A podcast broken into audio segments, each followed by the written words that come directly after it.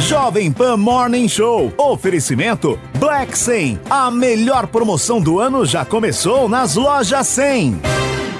Começou, tá valendo. Black 100, a maior promoção do ano já começou nas lojas 100. É a sua chance. As lojas 100 já derrubaram os preços para você comprar mais fácil ainda e ser feliz agora, porque a Black 100 já está acontecendo em todas as lojas 100. Com ofertas espetaculares, preços e planos impressionantes. A Black 100 já começou. Não deixe para a última hora. Black 100. Aproveite agora nas lojas 100.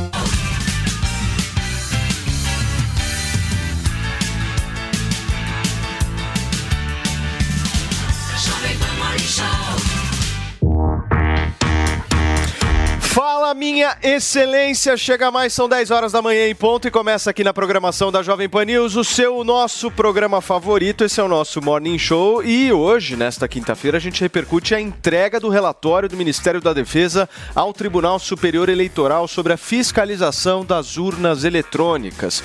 O documento não aponta fraude, mas os militares reclamam da falta de acesso ao código-fonte. Nós vamos falar também sobre o encontro de Lula com autoridades em Brasília. O petista ainda não divulgou nomes dos ministérios, mas defendeu conversa com o Centrão e ainda pregou harmonia entre os poderes.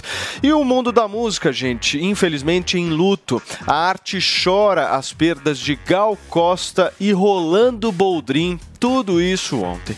Você acompanha essas notícias hoje aqui com a gente, então chega mais porque o negócio tá bom demais. Certo, Paulinha? Bom dia. Certíssimo. Olha, a gente tem uma hashtag para chamar de nossa para você usar onde? No Twitter.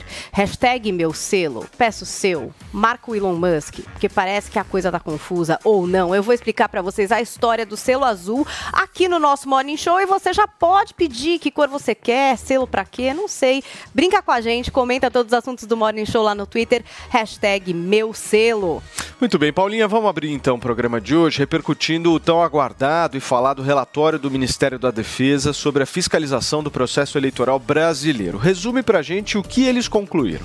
Vamos trazer um pouquinho do que disse o relatório, que reconhece que os boletins de urnas e os resultados divulgados pelo TSE são idênticos. Isso quer dizer que o boletim que a urna imprimiu, registrando os votos no final da votação, confere com o resultado da totalização divulgada pelo tribunal.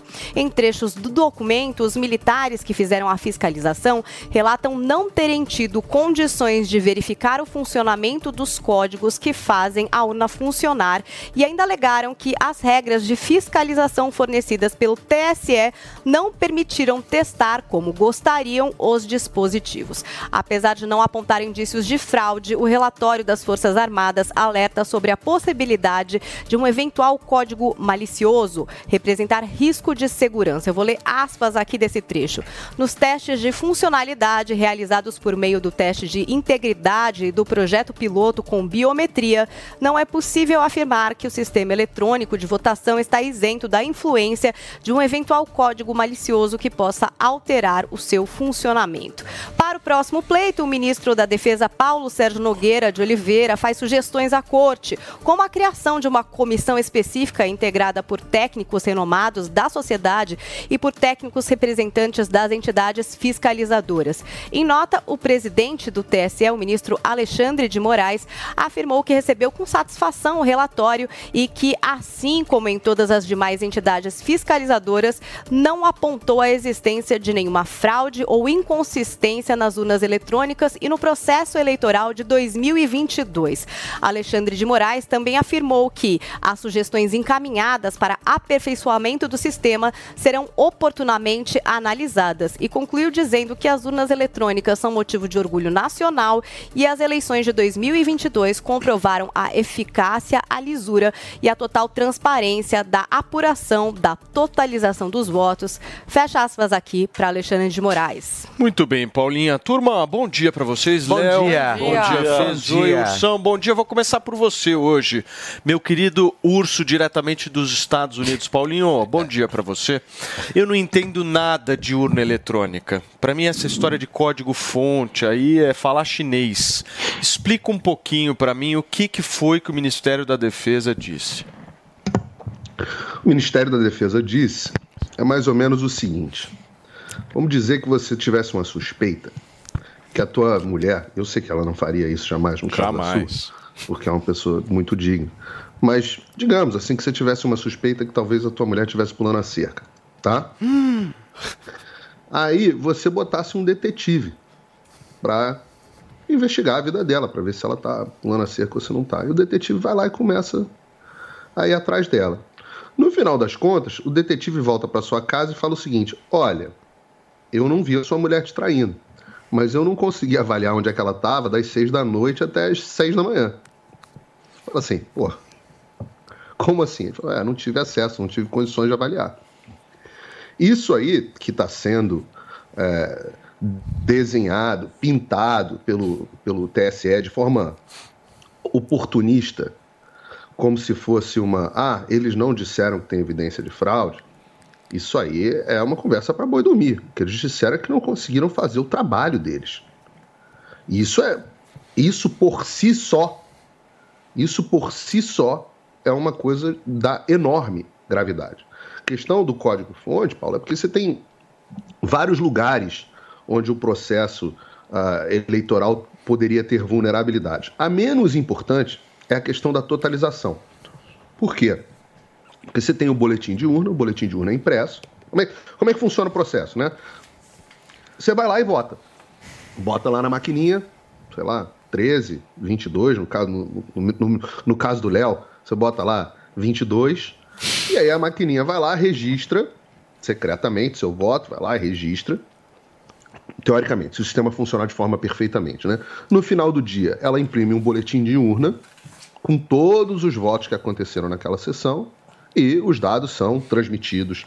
É, e aí a forma como é trans, são transmitidos também há uma certa controvérsia nesse sentido, mas eles acabam chegando no TSE. O que, que as Forças Armadas fizeram? Somaram os boletins de urna, pelo menos os, o, o, um pedaço deles, e viram se batia com o TSE. Então a totalização, ok. Agora, o que, que acontece do momento onde você digita o voto até a geração do boletim de urna? Ninguém consegue atestar. Ninguém consegue atestar. E mais, também não conseguem atestar se os votos, se as pessoas que compareceram ali na biometria para checar se realmente fizeram a votação, se todas elas realmente apareceram, se o sistema da biometria funciona. Então, a, o primeiro pedaço, por isso que se fala em integridade do voto. Integridade é o voto desde o momento em que ele é, é feito até o momento em que ele é totalizado. As Forças Armadas só conseguiram pegar esse final. O início, que é a parte mais importante, ninguém pegou. E o que, que você fala de código-fonte?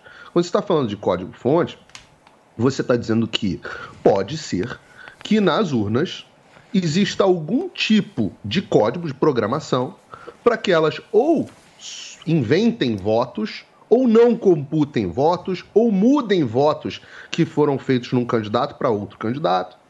E a tese central lá do argentino, vamos chamar assim, era justamente de que a geração antiga de urnas computava os votos de forma diferente, favorável ao, ao, ao Lula. Né? Então, o que as Forças Armadas estão dizendo é o seguinte: isso aí vocês não deixaram verificar. O, o Constantino, nosso colega aqui de emissora, fez um tweet que eu achei bom. Falou assim: o TSE falou, você fica à vontade para fiscalizar o meu restaurante, só não entra na cozinha. E a cozinha é onde realmente interessa. E o relatório é bastante técnico. É eu, eu acho, minha opinião, é que faltou coragem aos redatores do, do relatório. Sim. Faltou coragem. Por quê? Porque eles fazem afirmações graves e não imputam as consequências, não fazem análise das, das afirmações graves que eles fazem. Ora, o Ministério da Defesa é responsável pela defesa do Brasil. Se eles enxergam que é impossível se atestar a confiabilidade do sistema sobre o qual se alicerça toda a democracia brasileira, isso é um risco à defesa do Brasil. Ora, até porque agentes externos podem ter interesse em influenciar o resultado do nosso pleito. O que, que esses caras estão fazendo? É como se você fizesse um relatório de fronteira e falasse assim: olha, os pontos de fronteira do Brasil são todos vulneráveis. A gente não tem como olhar e não tem como defender a fronteira do Brasil, não. E não dizer, consequentemente, o nosso país está sob ameaça estrangeira. Sim. Falta, falta a consequência da análise do relatório. Agora. Para finalizar, Paulinho, por favor. com certeza, é porque é importante. A parte mais importante desse relatório, Paulo, é quando eles terminam.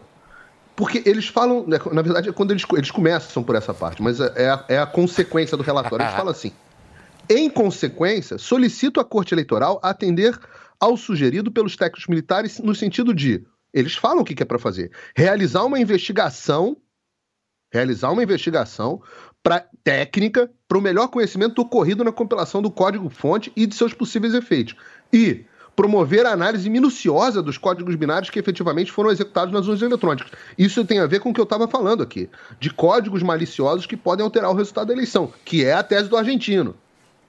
Para isso, apresento como sugestão a criação de uma comissão específica integrada por técnicos renomados da sociedade e por técnicos representantes das entidades fiscalizadoras. Comissão específica, tira da mão do TSE. Em face da importância do processo eleitoral para a harmonia política e social do Brasil, essa que é a parte que eles foram frouxos. Você me desculpa em colocar de forma tão, tão, ah, não, em face da importância do processo eleitoral. Toda a democracia brasileira se, se, se alicerça sobre isso toda a legitimidade dos nossos poderes. Aí eles falam assim: solicito ainda a essa Corte Superior considerar, considerar a urgência na apreciação da presente proposição. Ô Paulinho, você acha... fala, o Alexandre de Moraes responde assim, ah, oportunamente a gente vê isso, deixa o Lula assumir, esse negócio de integridade, tô ganhando prêmio na Câmara, todo mundo tá batendo palma, a imprensa tá batendo palma, oportunamente Ô Paulinho, bem objetivo, você acha que isso desmobiliza quem tá na rua, esse Tem relatório? Jeito nenhum. Não, acho que não. não. Eu acho o seguinte: se as pessoas utilizar, analisarem o relatório de forma técnica sobre o que ele de fato diz, ele é um, ele, ele é tremendo, um tremendo desabono ao sistema eleitoral brasileiro. O que a imprensa está fazendo é a William Bonnerização do, do relatório. O que, que eles estão falando? Estão falando que o relatório basicamente inocentou o Lula três vezes na ONU. E que não é isso. O relatório diz exatamente o oposto. Então é uma William Bonnerização do relatório. Muito bem. William Bonnerização do processo eleitoral. Perfeito. Leozinho, o que, que você está com o celular aberto? Eu estou vendo. Eu estou vendo você está com, você tá falando com alguém aí. Com quem que você está falando? Eu sempre estou falando, mas aqui eu não. Não, não, não, não tô não. Agora eu não tô. Eu entrei no relatório, né? Hum. É na, Tava lendo aqui algumas. Só não algumas me vai ler o relatório inteiro. Não, jamais. até porque a gente ficaria as duas horas de programa aqui. Mas eu tava, eu tava lendo algumas ponderações também. Tava conversando com um amigo meu, advogado também, que estava tratando a respeito disso. Bom hoje, advogado. Hoje né? eu vi as. Claro, sempre. hoje eu vi as ponderações também. Ontem eu assisti aos Pingos, eu vi a, a discussão entre o, o, José Maria, né, o, o Fernão, e eu achei interessante. Eu acho que é legítima essa discussão. É, qualquer tipo de discussão é legítima. Mas vamos lá. É, primeiro ponto, e aí antes de dar minha opinião, eu quero ler aqui é, a página 24 do relatório, e aí vocês, senhores, nossa audiência, é, tira a própria conclusão. Conclui-se que a verificação da correção da contabilização dos votos por meio da comparação dos boletins de urna, os famosos BUs, impressos com os dados disponibilizados pelo TSE, ocorreu sem apresentar inconformidade.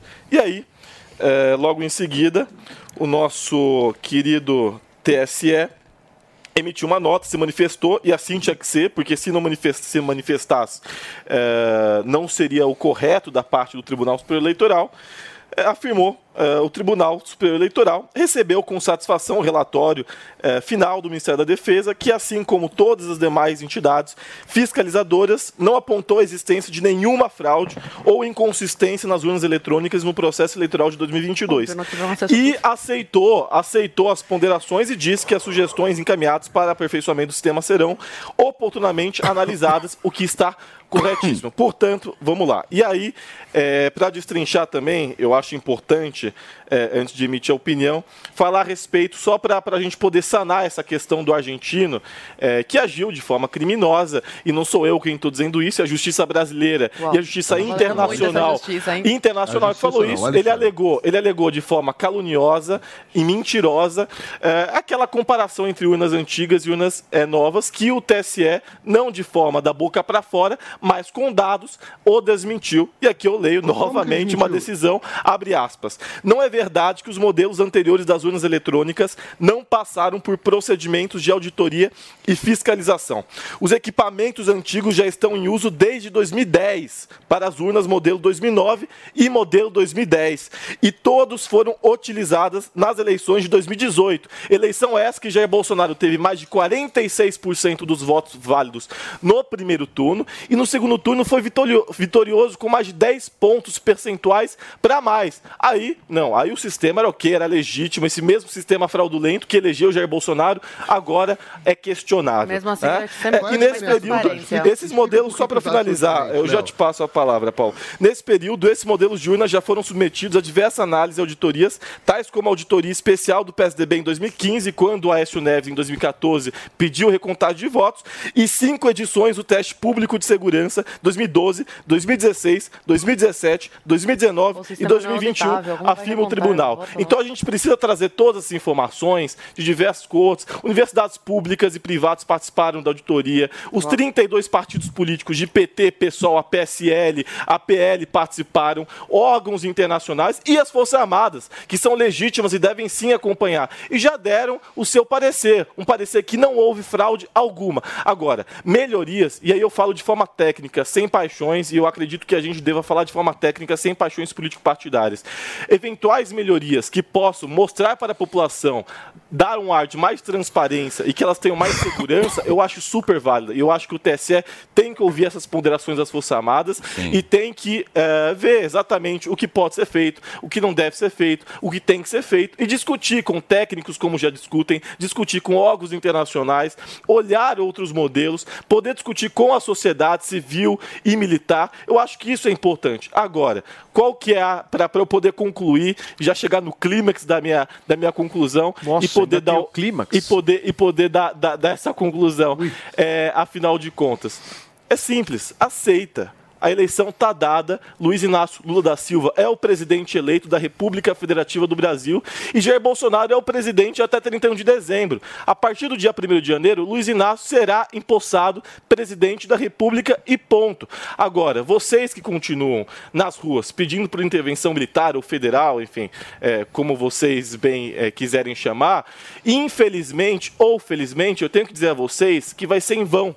Então, por favor, se vocês puderem parar de pedir intervenção militar em frente de quartel, seria muito bom para acalmar os ânimos e a gente poder finalmente tentar buscar muito a bem. unidade, a união no nosso país tão dividido. Zoe, quero te ouvir. Bom, é muito lindo essa, essa parte final aí do discurso, não esse agora, a que antecedeu, que você falou que você é a favor de discutir, né, de conversar, de aperfeiçoar esse sistema. Acredito que todo cidadão com o um mínimo de consciência deveria ser a favor disso. Então, parabéns, Leo, por esse trecho aí que você foi assertivo, né? Que a imprensa pela democracia deveria pressar também pelo aperfeiçoamento do sistema eleitoral. E outros, é, outros países que querem interferir aqui e elogiam o sistema brasileiro, por que não adotam nos seus países? Porque os outros que vieram aqui observar aí o processo eleitoral brasileiro não adotam isso nos seus países. É engraçado, né, que o Brasil continua com urna aí de 1900 e bolinha com um sistema mega atrasado e zero transparente. E esse relatório, mais uma vez mostrou isso. Tem uma parte do relatório que fala assim: é importante registrar que o TSE definiu limites de acesso ao sistema, o que dificultou a análise dos códigos fonte, conforme abaixo listado. Aí eles vão listar e o Vini vai me matar se eu começar a, a falar cada coisa que foi listado nesse relatório. Então, como você consegue fazer um relatório 100% transparente se as Forças Armadas foram impedidas de acessar várias coisas? Como o brasileiro pode ter certeza que não teve nenhum problema no, no, sistema eleitoral? A gente não é um negacionista, a gente, ah, não, porque queremos dar um golpe, tirar o candidato aí que foi eleito. Não. O que a gente quer é mais transparência. Hoje no Brasil, por exemplo, se a gente pedir recontagem de voto, não tem recontagem de voto voto a voto, porque o sistema não é auditável. Você não consegue ver cada um que votou. É uma soma disso, ou seja, é zero transparente. O que as pessoas pedem no Brasil é que esse relatório engaja as pessoas é a pedir mais transparência, a bater nessa tecla. Em 2018, falaram que nas eleições aí do, do de dois anos depois, no municipais, ia ter voto impresso auditável. Enganaram as pessoas, falaram que na de 2018 não dava tempo, mas dois anos depois ia dar tempo de colocar o voto impresso auditável. Se passaram dois anos e o voto impresso auditável não foi colocado. As pessoas não conseguiram votar com o voto impresso auditável. As pessoas cansaram de ser feitas de palhaços, né? E muitos falaram: ah, esse relatório agora vai desencorajar, desencorajar as pessoas. Muita gente ficou decepcionada mesmo. Só que isso só vai dar mais coragem às pessoas de sair às ruas e pedir mais transparência, porque as pessoas cansaram de ser feitas de retardadas, de palhaços, onde esses eh, ministros aí sambam na nossa cara. Se eles falam o sistema é confiável, você tem que ficar quieto e falar, ok, o sistema é confiável. Mesmo o relatório aqui de pessoas técnicas né, do, do, do, das Forças Armadas, pessoas técnicas que entendem desse assunto, falando que faltou transparência, claro, não confirmaram nenhuma irregularidade aí. Por quê? Porque não tem transparência. Como você vai achar alguma irregularidade ou algum indício de fraude se não tem transparência para você ir a fundo no assunto, minha gente? Pelo amor de Deus. Então as pessoas tem que ficar batendo nessa tecla, tem que fazer pressão, sim, porque ninguém merece numa democracia, que é o que a gente vive, segundo aí algumas pessoas que acreditam ainda na democracia do Brasil, ninguém merece ficar mais quatro anos sendo governado aí por uma pessoa que você não tem certeza se as urnas mesmo, de fato, é, o colocaram aí. Então, pressionem os seus deputados, pressionem os parlamentares para a gente mudar essa realidade, porque não podemos esperar chegar aí dois aninhos antes, é, meses antes da eleição, para pedir o voto impresso auditável, porque aí eles vão usar a justificativa que usaram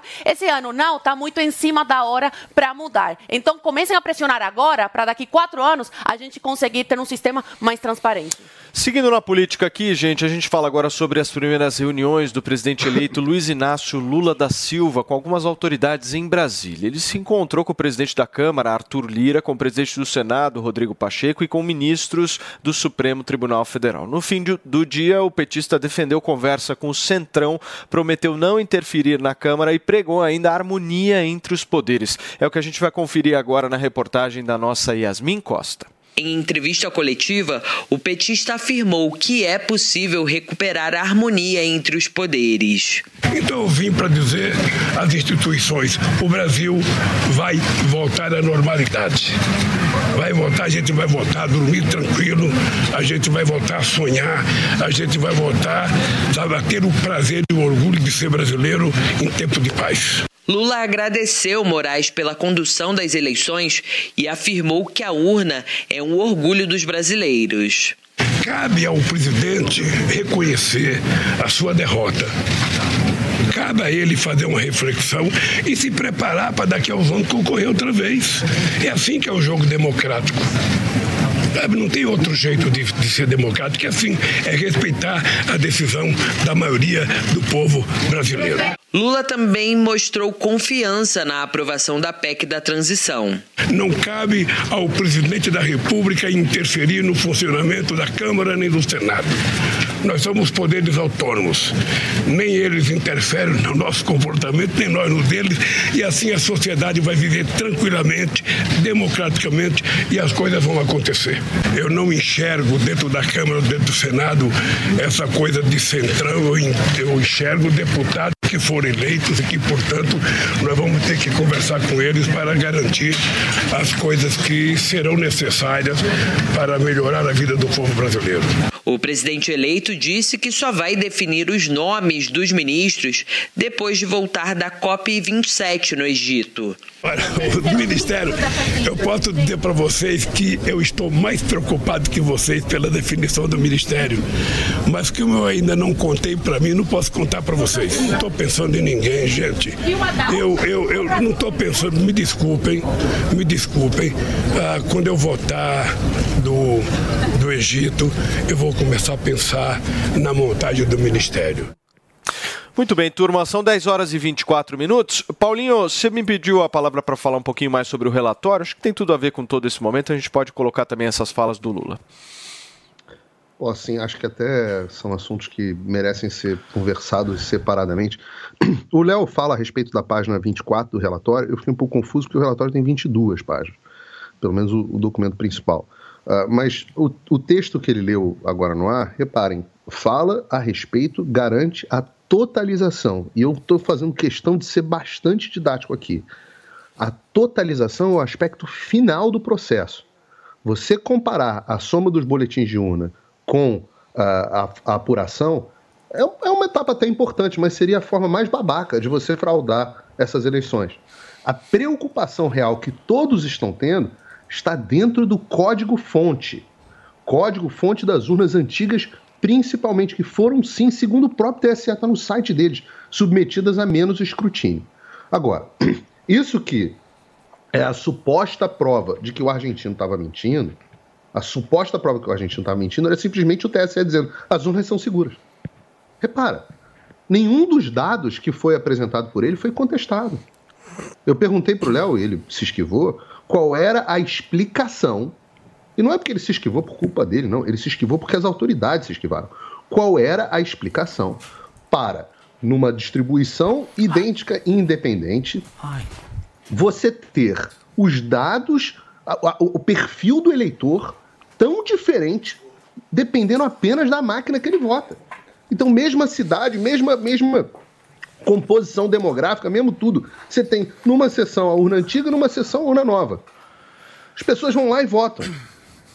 Na mesma localidade, a urna antiga, o Lula tem 10 pontos a mais. Como pode isso? Eu, eu queria ter. Agora, não só as autoridades não explicaram, como censuraram todos aqueles que pediram explicação. As redes sociais, nós estamos falando todos os dias aqui. As redes sociais de todos estão derrubadas, as redes sociais do Adriles, as redes sociais uh, do, do Monark, esses revolucionários, pessoas que mencionaram. Marcos Sintra, economista PhD de Harvard, mais de 10 deputados censurados. Não é que houve uma, um desmentido do TSE. O TSE simplesmente falou o que ele vem falando sempre. Nosso sistema é motivo de orgulho, cala a boca quem está perguntando o contrário. Não, não, mas essa inconsistência aqui? Cala a boca. Mas isso aqui, censura. Pô, mas vocês não podem. Cala a boca! O que, que é isso? O que está acontecendo? Como é que alguém pode dizer que isso é um estado de normalidade? Vocês acham que isso vai tirar o povo das ruas? Ora, agora nós temos um relatório do Ministério da Defesa dizendo as urnas não são possíveis de serem verificadas como seguras. Nós não podemos fazer o nosso trabalho. O, o, não há como garantir que não haja códigos maliciosos dentro das urnas eletrônicas. É isso que tem que ser lido, e não o oposto. E não a parte que diz assim: não, a totalização deu tudo certo. Beleza, ótimo. Fico muito folgo em saber que o aspecto final, que é a totalização, deu tudo certo. Eu não tinha tanta preocupação Sim. com essa parte. Agora, a primeira parte, pelo amor de Deus, e eu faço um desafio aqui.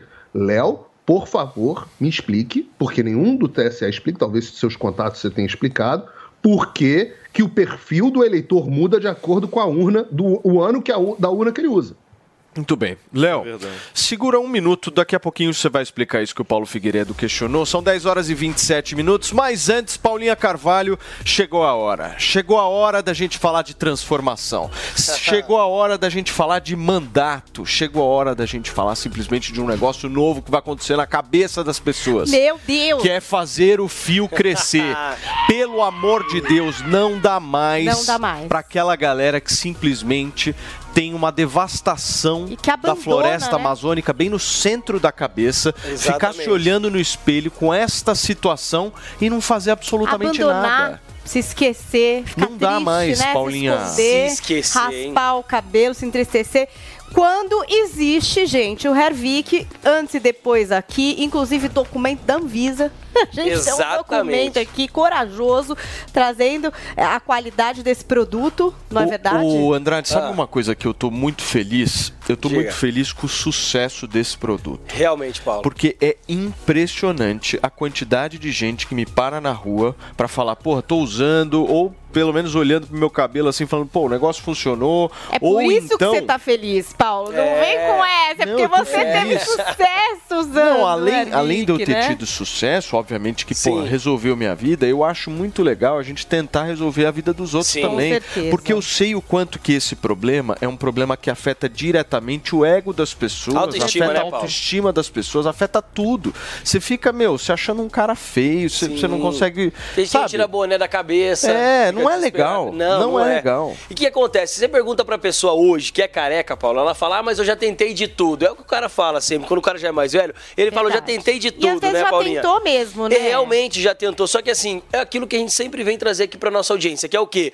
É uma nova tecnologia. Então eu tenho certeza que você que está nos acompanhando ainda não testou o que é o Hervik. O Hervik é esse tônico capilar, gente. Olha aqui, ó, como eu sempre falo e gosto de mostrar para nossa audiência, olha a quantidade de princípios ativos que tem na formulação. Isso é então você não testou o Hervik ainda. Se você tá sofrendo com queda capilar, se você tá perdendo muito cabelo em excesso, tá ficando calvo, careca, tá ficando desesperado e não sabe mais o que fazer, gente, dá essa oportunidade para você. Experimenta algo tecnológico, porque às vezes a pessoa já experimentou, Paulo, é, é, shampoo, já experimentou É. vários tipos de coisa para segurar o cabelo ali e realmente não obteve resultado. Porque a gente sabe, quando o cara, a mulher começa a perder cabelo, né, Paulinha? É, se verdade. submete a que diversos falarem, procedimentos né? aí, independente do valor, para poder recuperar o cabelo. Quem está nos acompanhando, por exemplo, por imagem, Paulo, o antes e depois que nós temos hoje são das duas entradas dos homens. Aquela é onde entrada ali, pega. que é onde pega, começa a cair o cabelo ali. O que acontece? Verdade. Quando tá na situação que tava ali o antes, as duas entradas bem lá no meio da cabeça,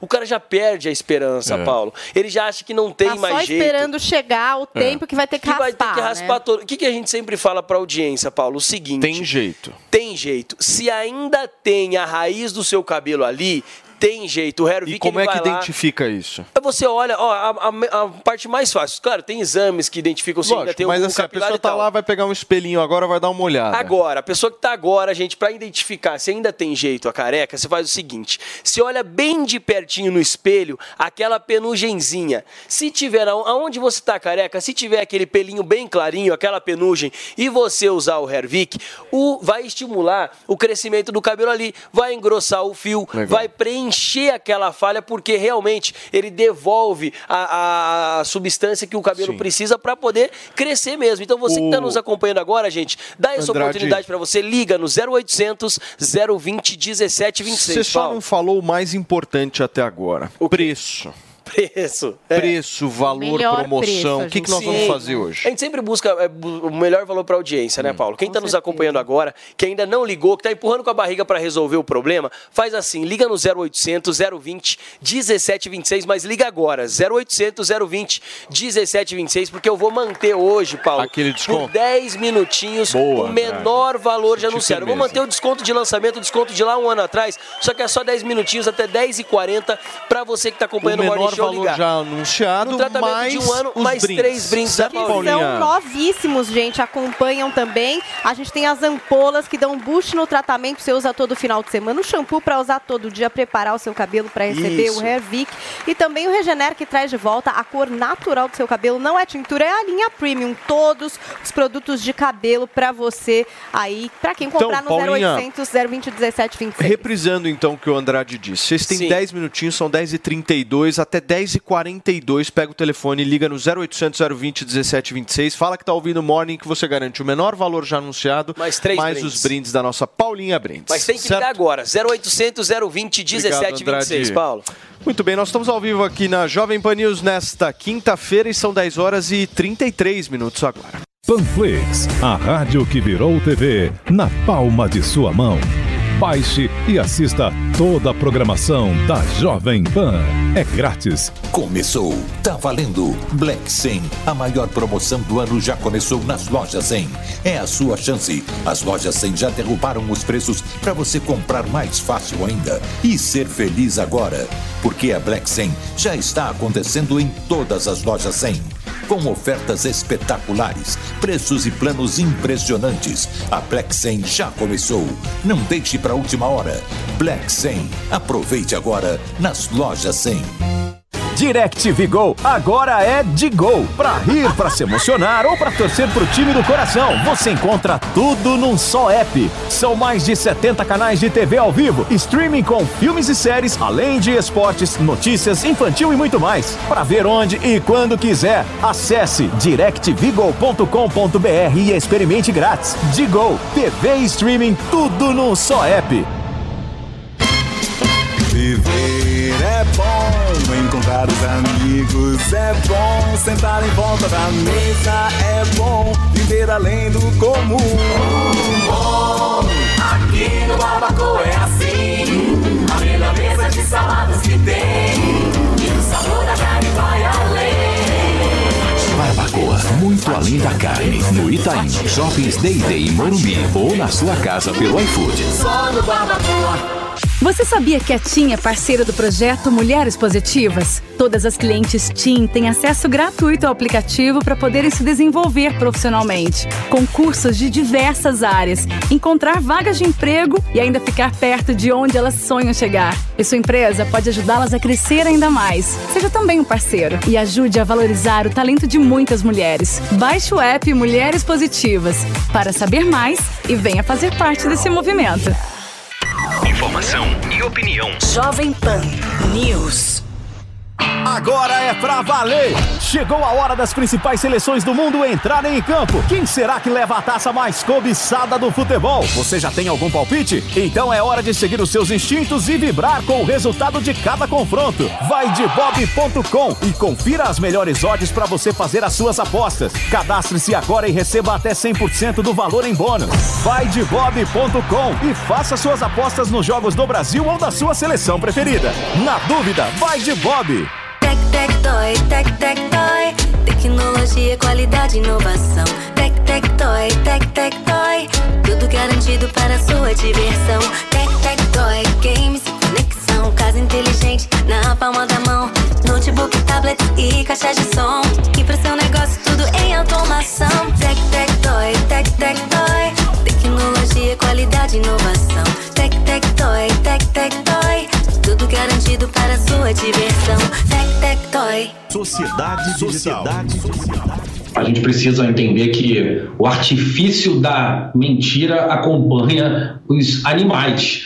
A, a gente pode observar os animais mentindo, enganando, fingindo para conseguir comida, para conseguir reproduzir, e assim nós, humanos, que somos animais, reproduzimos esse comportamento também. As redes sociais vão ser uma ferramenta para reverberar essa, é, essa prática que, como você falou, a gente tem ali é, no final dos anos 1800 ah, isso sendo observado com maior frequência, que é também quando a própria imprensa, quando a prática de é, produzir e espalhar notícias acabou acontecendo também, a gente viu isso se proliferando. Sociedade Digital.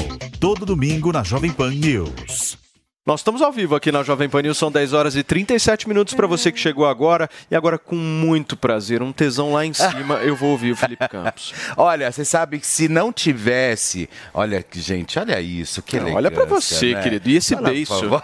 Mas vamos eu lá. sempre fico no meio desses. Olha, que que vocês é o estão falando? seguinte, é o Eu seguinte, aqui. é, a partir do momento que a gente não lida com as histórias com transparência ou com censura, vindo realmente bloqueando todo mundo, um festival de de, de, de banição, tirando de, de é, é, como se diz, rede social do ar, tira site, canal no YouTube, absolutamente tudo isso, não tem como você levar a sério.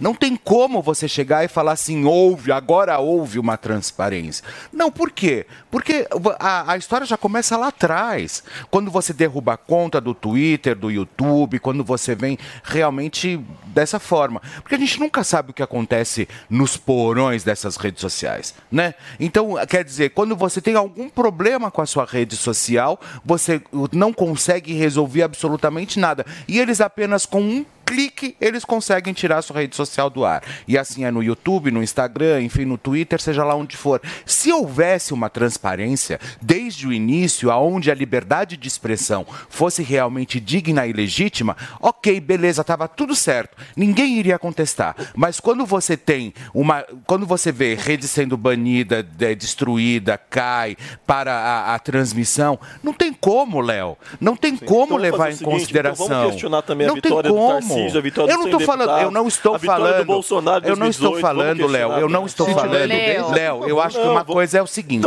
Uma coisa é eu falar, uma coisa é eu transparência. uma coisa Não, é eu disser, uma coisa é quando eu estou dizendo, outra coisa eu sei que você está entendendo, porque você é um cara extremamente inteligente. E eu não estou é dizendo, eu não estou falando sobre vitória de Tarcísio, não estou falando sobre nada. Eu estou falando sobre questões legítimas, que é o quê? Quando você vem e derruba a rede social das pessoas. Então, quer dizer, Ah, num sim. clique você vai e de- derruba. Então, isso não é transparência. A partir do momento que não existe essa transparência, não tem como você levar a sério também.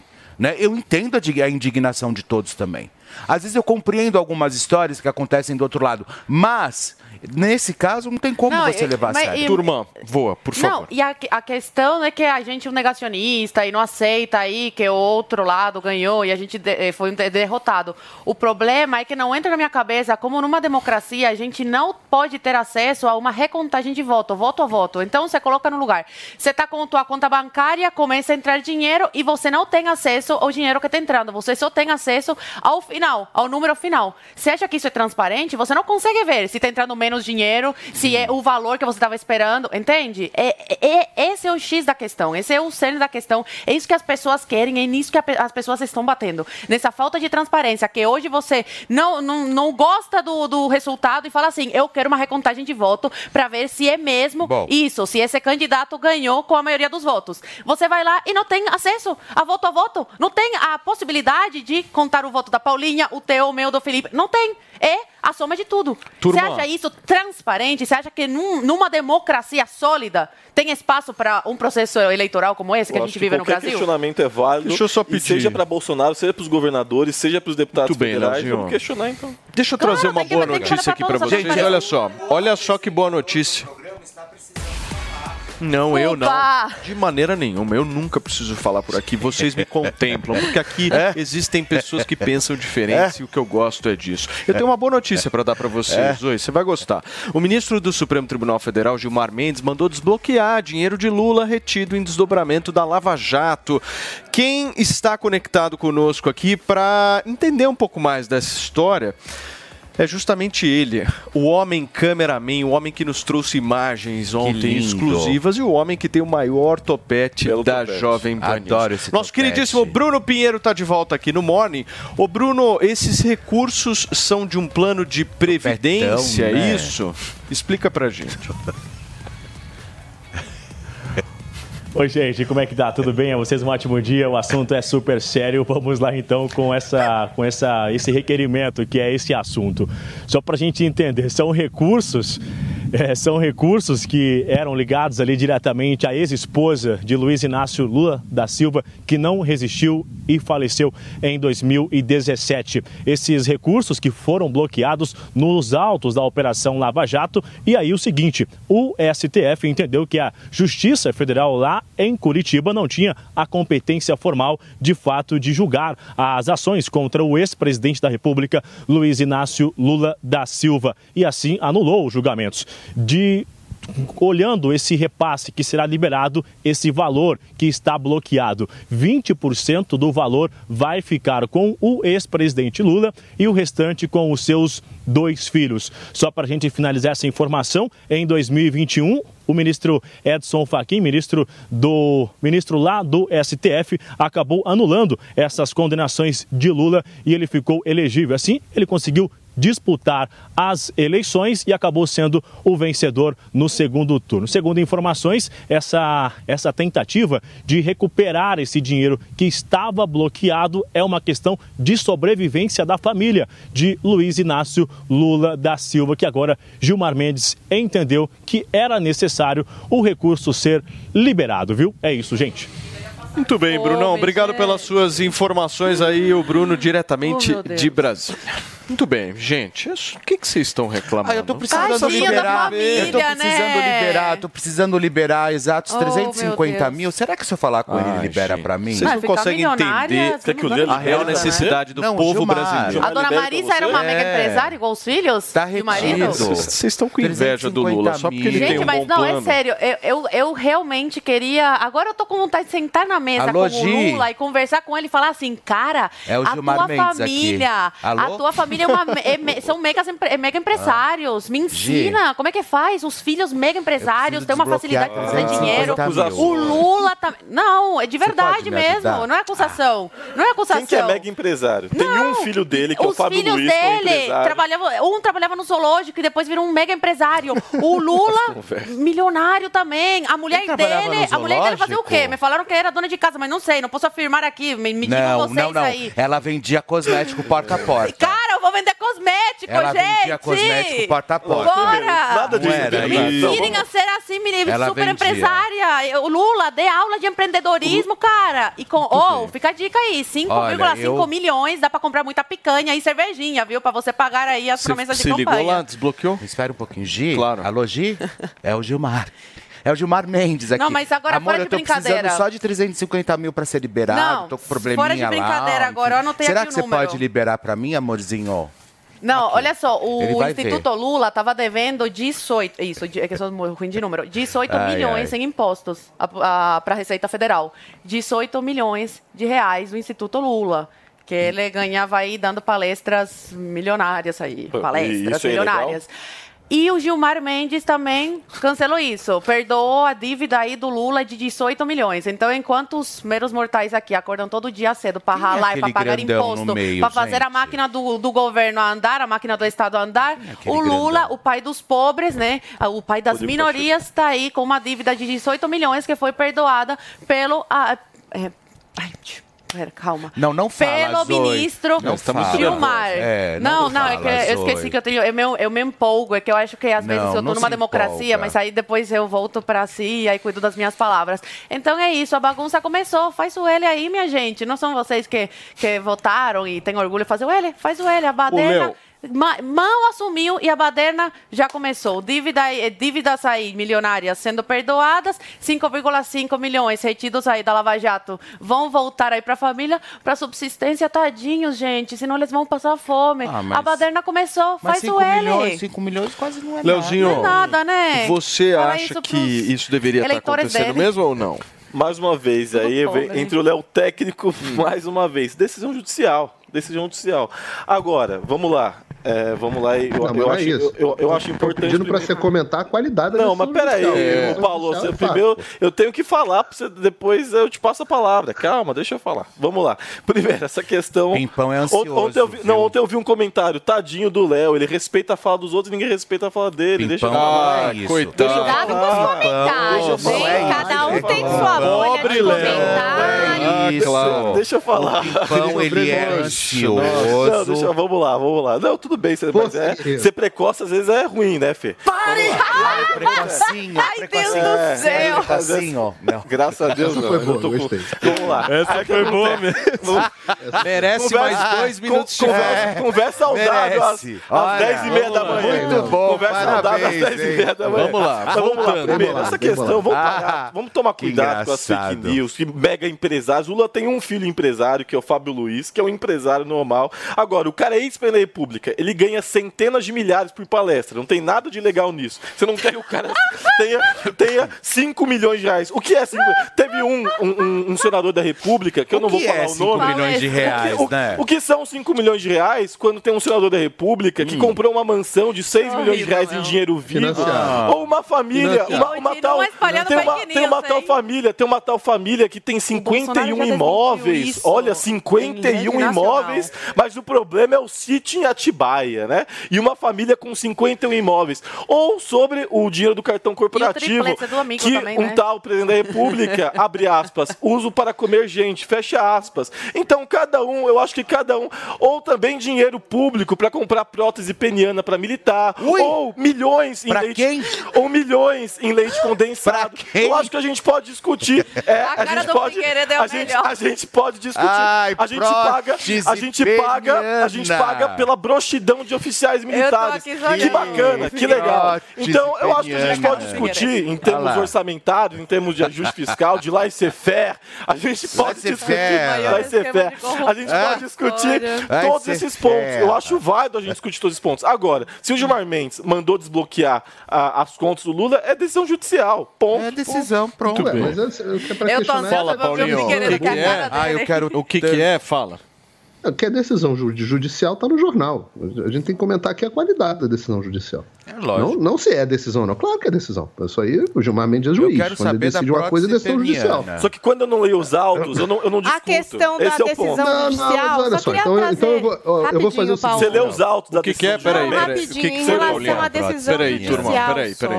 Explica. É, porque essa questão, até que a Zoe trouxe, dessa cobrança dos 18 milhões devidos e tal, eu só vou ler aqui o porquê, a justificativa né, do Gilmar Mendes em relação a, a. Enfim. Acabar com essa história, porque ele diz aqui que o Daniel Wagner Gamboa, da Fazenda Nacional, usou provas da Lava Jato para fazer essa cobrança, né? Então o procurador declarou que as decisões favoráveis ao petista dadas pelo Supremo não inocentam o ex-presidente nem anularam atos da Lava Jato. E aí o que o Gilmar Mendes diz é que o Gamboa usou aí essas provas da Lava Jato, não poderia ter usado essas provas da Lava Jato, já que na própria Lava Jato aconteceu o que aconteceu com o Lula, acabou Provas inocentado. ilícitas, né? Então, é isso que... não, Não, não, né, eu não estou justificando, só estou trazendo Sim, aqui inocentado. o que É, disse certeza. o Gilmar Mendes para justificar É. aí Foi, foi. essa anulação. Na tua Você cabeça, só quer fazer na pegar fogo, né? De todos Eu os judiciários do gente entrar Brasil. nisso, eu e o da cabeça de vamos sair vocês. fora, porque a gente Peraí. Leozinho, verdade, né? você, você tá se sentindo reprimido aqui do programa e você tá passando dos inocentado, limites, tá querido. Não tá dando pra trabalhar mais assim. Por favor, Paulinho Figueiredo. Não é na cabeça de todos os juristas do Brasil, talvez um, do melhor- um dos melhores que a gente tem, o Marco Aurélio Melo já disse aqui várias vezes, inclusive acabou tendo que ser censurado também, É. é, por dizer que o Lula não foi inocentado. O julgamento do Lula foi tornado nulo. E depois ele prescreveu e ele se deu bem porque não pôde ser julgado de novo. Não teve. não- inocentado é quando julga e aí inocenta. Não houve isso processo. Isso processo nunca aconteceu. Nunca aconteceu na história. Pode até inventar que aconteceu. Pode dizer que ele foi inocentado na ONU. Essas coisas assim. Já, eu, você disparou umas 40 fake news aqui, não, não vai ser mais uma, né? A questão de prótese peniana, a, a casa que o Flávio comprou Isso, isso é legal. nenhuma. Isso eu acho O que nós é deveríamos. De Paulinho, casa. Pão, eu acho que nós precisávamos nos aprofundar nessa questão da prótese peniana. Ou a prótese pe- peniana se aprofundar. Também é outra possibilidade. Gente, não, pá. Viram? Ai, ai, ai, ai, ai. São duas. Temos duas Depende forma aqui no programa. Mas agora, para todo mundo ter certeza de que Vou a Jovem o Pan virou comunista, O que que tá acontecendo? para todo mundo ter certeza que a Jovem Pan virou comunista e pro Léo ficar feliz, eu vou dizer o seguinte: tá co- absolutamente correta a decisão do Gilmar Mendes. Absolutamente correta. Ah, agora já era, Paulinho. Agora, É, agora o o Paulinho fecha já é comunista na Ah, não, Austrália. vocês estão de Paulinho brincadeira. já é Ô, Paulo, ô, Não, agora Paulo. parou. A meu. decisão tá absolutamente Não dá. correta. Vai Você pro não pingos pode... nos is, ô Paulo Figueiredo. Tô brincando. Eu tô, entrei no lugar do Shelp, na cota de Entrei no lugar da cota de comunista no Shelp. Foi bom ser tua Entrei no lugar do amiga. Augusto, Tchau. Entrei no lugar do Shelp. A verdade é o seguinte, gente. Não, mas eu acho que ele tá certo, é a análise Eu não dele. tenho como defender, eu não tenho, eu, eu, eu não, tô- não consigo É que é defender que haja bloqueio de um julgamento que foi tornado nulo. As provas, é. a fruto- teoria do fruto da árvore envenenada. O julgamento, as provas não podem ser utilizadas e acabou. E aí não tem razão para bloqueio. O bloqueio existia para dar uma razão para a sociedade, para a opinião pública não ficar mal. Porra, a opinião É pública isso, elegeu o Lula. Mas isso é mais um Então, tapa na cara querido, do brasileiro de bem, né, Mas, é- Figueiredo? mas o sistema judiciário brasileiro é um tapa na cara do brasileiro de bem. Pois Você sabe é, quantas- é quantas isso que é indignante, problema? entendeu? É isso Mas que é indignante. Você tá indignada, Sabe não A maior, tá? o, o maior esquema de corrupção da história. E agora eles estão, ó. Você sabe com quem que você tem que reclamar? Com o Dallagnol e o Moro, que inventaram um processo absolutamente ilegal contra o Lula. E tomaram para si uma, uma, uma, uma responsabilidade que eles não tinham para ter protagonismo, para aparecer no Jornal Nacional. Então é com eles que você tem que reclamar. Como Eles salvadores foram da pátria, né? de um processo absoluta, absolutamente parcial e ilegal. E Que que sete eu- anos depois da Lava Paulo. Jato, que é que o Supremo decidiu que não era na vara de Curitiba, né, Figueiredo? Também, também. O Supremo deveria Sete ter anos tirado- depois, quando era conveniente para eles liberar o Lula. Verdade, o Supremo deveria ter tirado isso da mão do Bretas e do Dallagnol muito antes. início. Mas esses dois estrelinhas, esses dois estrelinhas, que agora são políticos, um senador e um deputado, que cresceram e fizeram carreira política com base justamente nesse sistema, aliados com a grande mídia. Aliados com a grande mídia. A grande mídia bateu palma para isso durante. Isso só Fechado foi- com o Jornal Nacional, inclusive, falando. hein? Fechado com o Jornal Nacional, fechado com o blog do antagonista, que era basicamente uma assessoria de imprensa deles, e esses caras simplesmente conseguiram trazer para si um processo completamente fora da competência deles. É verdade o que você está falando, Zoe. O Supremo Tribunal Federal teve inúmeras oportunidades de retirar a competência e só retirou quando foi conveniente Conveniente. para reabilitar a candidatura do Lula.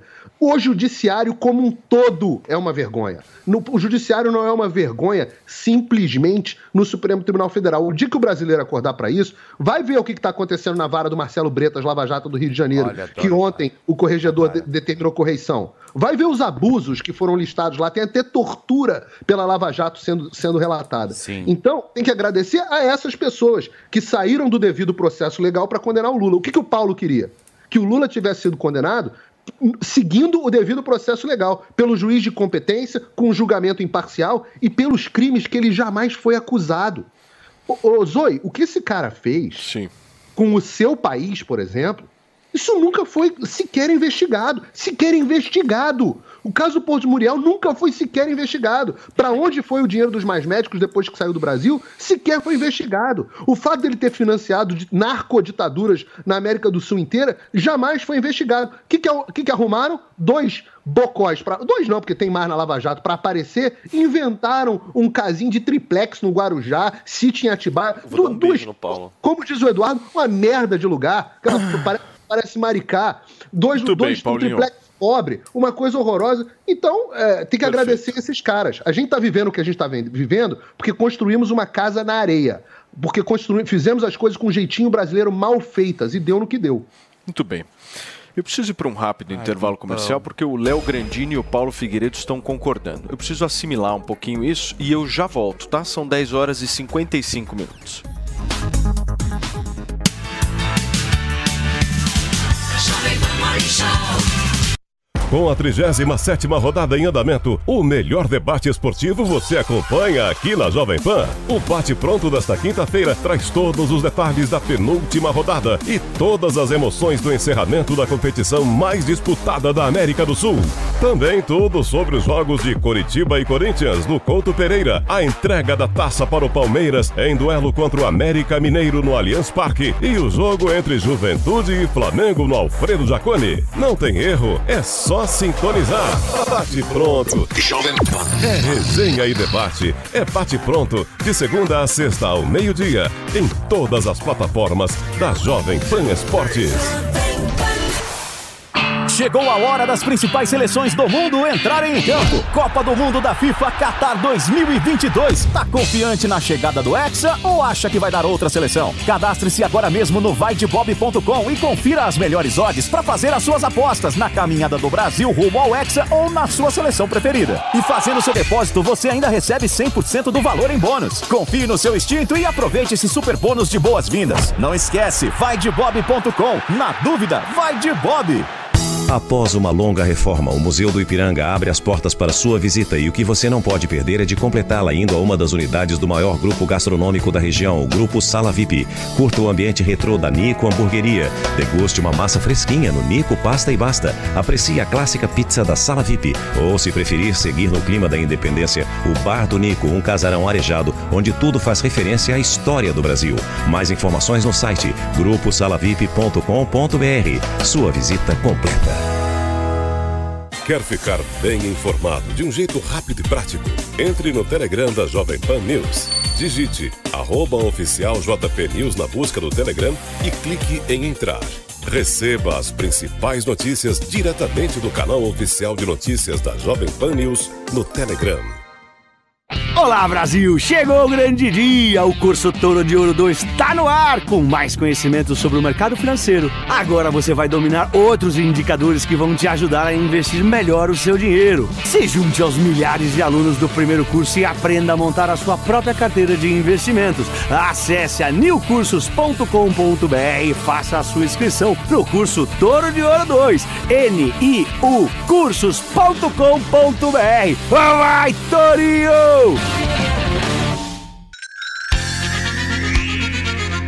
A Jovem Pan apresenta Conselho do Tio Rico.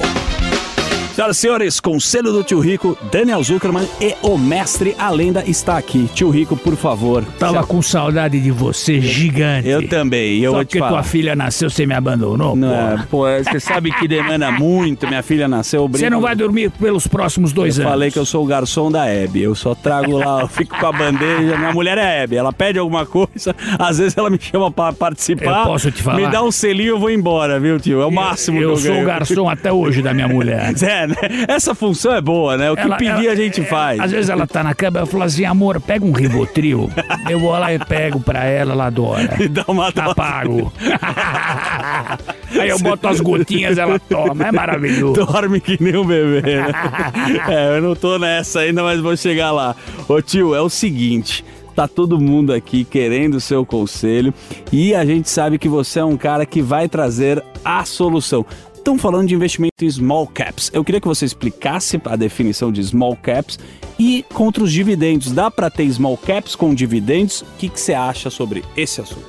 Zuki, no mercado de ação, você tem as grandes empresas consolidadas, Vale, Petro, Eletrobras, as grandes empresas, que dificilmente elas buscam crescer tanto quanto uma empresa num estágio menor. Tá bom. Uma startup que entra para a bolsa e está ganhando musculatura financeira, em vez de ela pegar esse dinheiro do lucro e pagar pro investidor que comprou a ação dela, é preferível que ela pegue esse dinheiro, reinvista para ganhar corpo e musculatura e depois, mais para frente, dividir os dividendos com os investidores. Então, na minha visão, small caps, ah, quando você tem um solavanco, uma, uma turbulência financeira global como nós temos hoje, a porrada é maior. Tá bom. Você vai sofrer mais.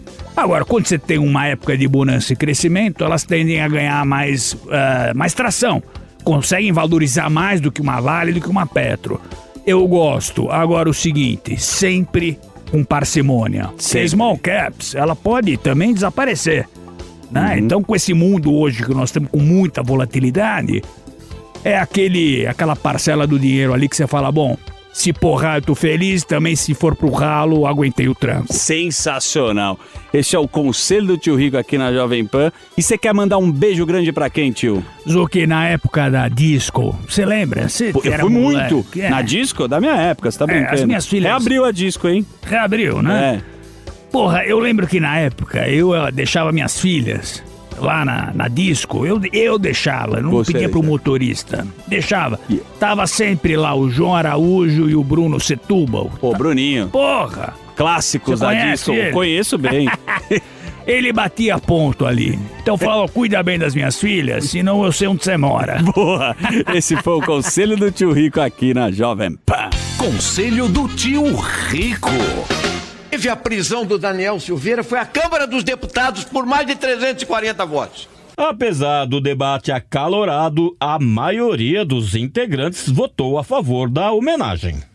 11 horas e 2 minutos. Quem fala agora é o presidente eleito do Brasil, Luiz Inácio Lula da Silva. Ele se reúne com alguns parlamentares no Centro Cultural Banco do Brasil, direto de Brasília. discurso telegráfico que você fazia nos comícios. Aqui é uma reunião de pessoas, sabe, mais qualificadas do ponto de vista político. Você pode falar um pouco mais. Mesmo assim, ele foi telegráfico, como sempre. Só faltou dizer uma coisa, Alckmin. As pessoas que não estão na comissão que está sendo discutida, ainda não terminou, vão participar.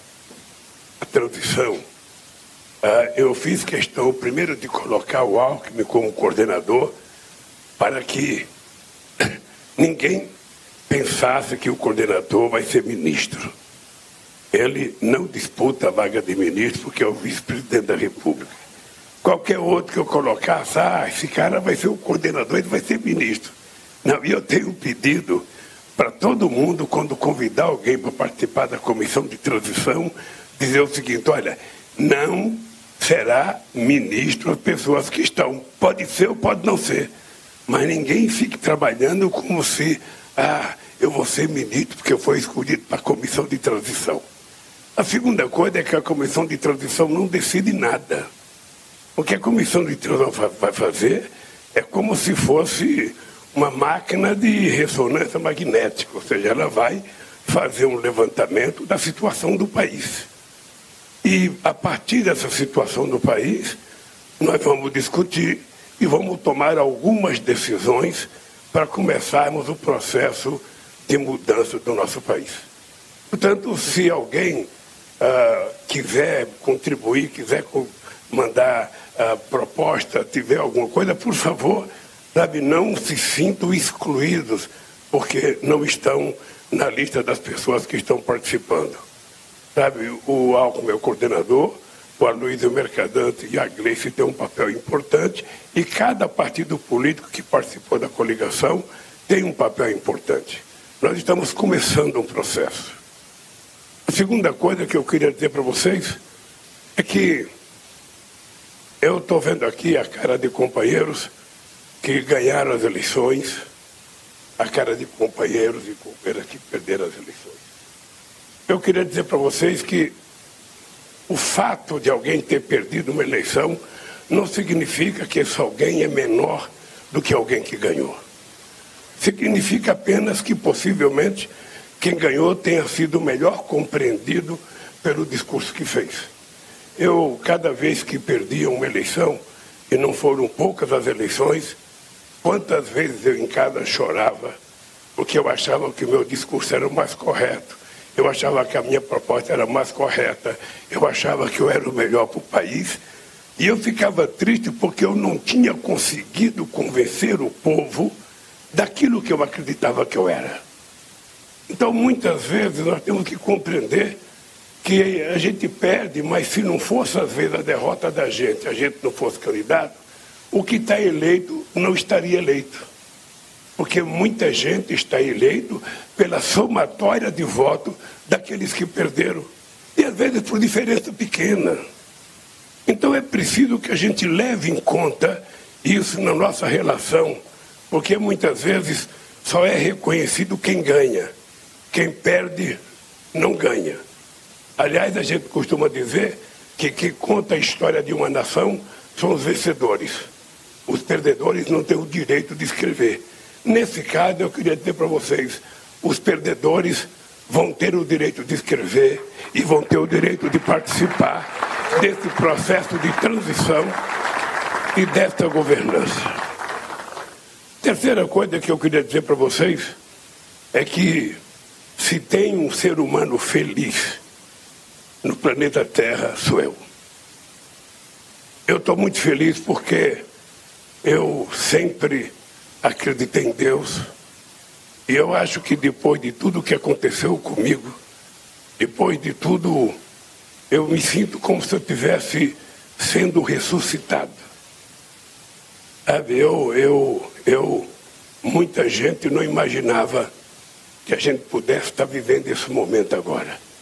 E nós estamos vivendo esse momento não por mérito pessoal de qualquer pessoa que esteja aqui, mas pelo mérito e pelo compromisso coletivo que nós temos com o povo brasileiro e pela grandeza política do povo mais humilde e mais pobre desse país.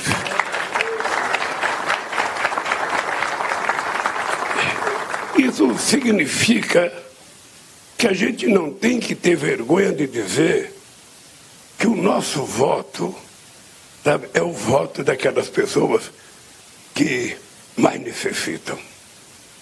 É daquelas pessoas que um dia viveram num país que tinha um governo que olhou para elas. que governou prioritariamente para elas, sem esquecer da responsabilidade da participação de outros segmentos da sociedade. E às vezes eu não fico chateado quando algumas pessoas não compreendem, ou seja, quem nasce no centro de Salvador, quem nasce no centro de Recife, quem nasce no centro de São Paulo, quem já nasce no asfalto, com luz elétrica, com água encanada, sabe, não tem, não tem noção do que é fazer política para o povo pobre nesse país. As pessoas não têm noção do significado, sabe, de uma cisterna. Parece uma coisa trivial para quem tem água encanada, quem lava a calçada com a torneira com água potável, quem lava carro com água potável, sabe? Parece bobagem. Por que fazer um milhão e quatrocentas mil cisternas? O que, que se interessa a economia brasileira? O que, que isso representa para o PIB? A gente não pensa no PIB quando a gente faz isso.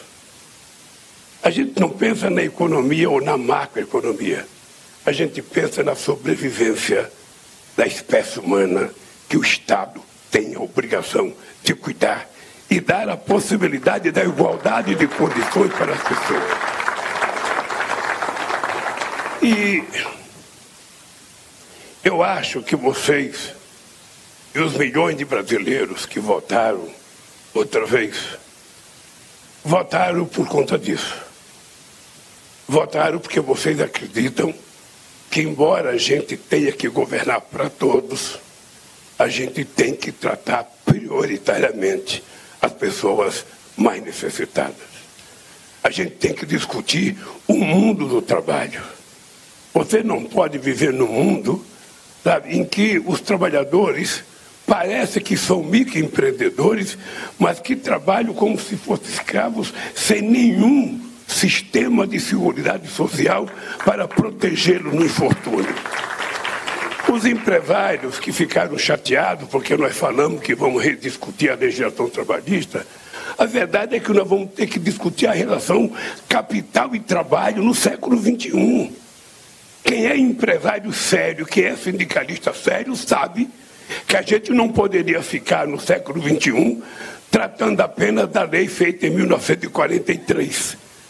Mas a gente também não pode abdicar daquilo que era conquista e que dava segurança ao ser humano mais humilde. Alguns direitos que foram tirados dos trabalhadores. Parece pouco, parece pouco, mas a reforma na aposentadoria fez com que um trabalhador que, que receberia normalmente dois mil reais vai receber mil e trezentos reais agora. Parece pouco que uma mulher que poderia receber dois mil reais de pensão do marido vai receber metade disso. Ora, por que, que as pessoas são levadas a sofrerem por conta de garantir a tal da estabilidade fiscal nesse país? Por que, que toda hora as pessoas falam é preciso, é preciso, sabe, cortar gasto? É preciso fazer superávit. É preciso fazer teto de gasto. Por que, que as mesmas pessoas que discutem com seriedade o teto de gasto não discutem a questão social desse país? Por que, que o povo pobre não está na planilha da discussão da macroeconomia? Por que, que a gente tem meta de inflação e não tem meta de crescimento? Por que, que a gente não estabelece um novo paradigma de funcionamento nesse país? Eu quero dizer para vocês que a única razão que eu tenho de voltar a exercer o cargo de presidente é tentar restabelecer a dignidade do nosso povo. E a prioridade zero, outra vez, o mesmo discurso que eu disse em dezembro de 2003 e 2002. O mesmo discurso. Não tem que mudar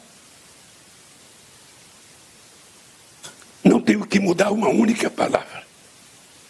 Eu quero dizer para vocês: se quando eu terminar esse mandato, cada brasileiro tiver tomando café, tiver almoçando e tiver jantando, outra vez, eu terei cumprido a missão da minha vida.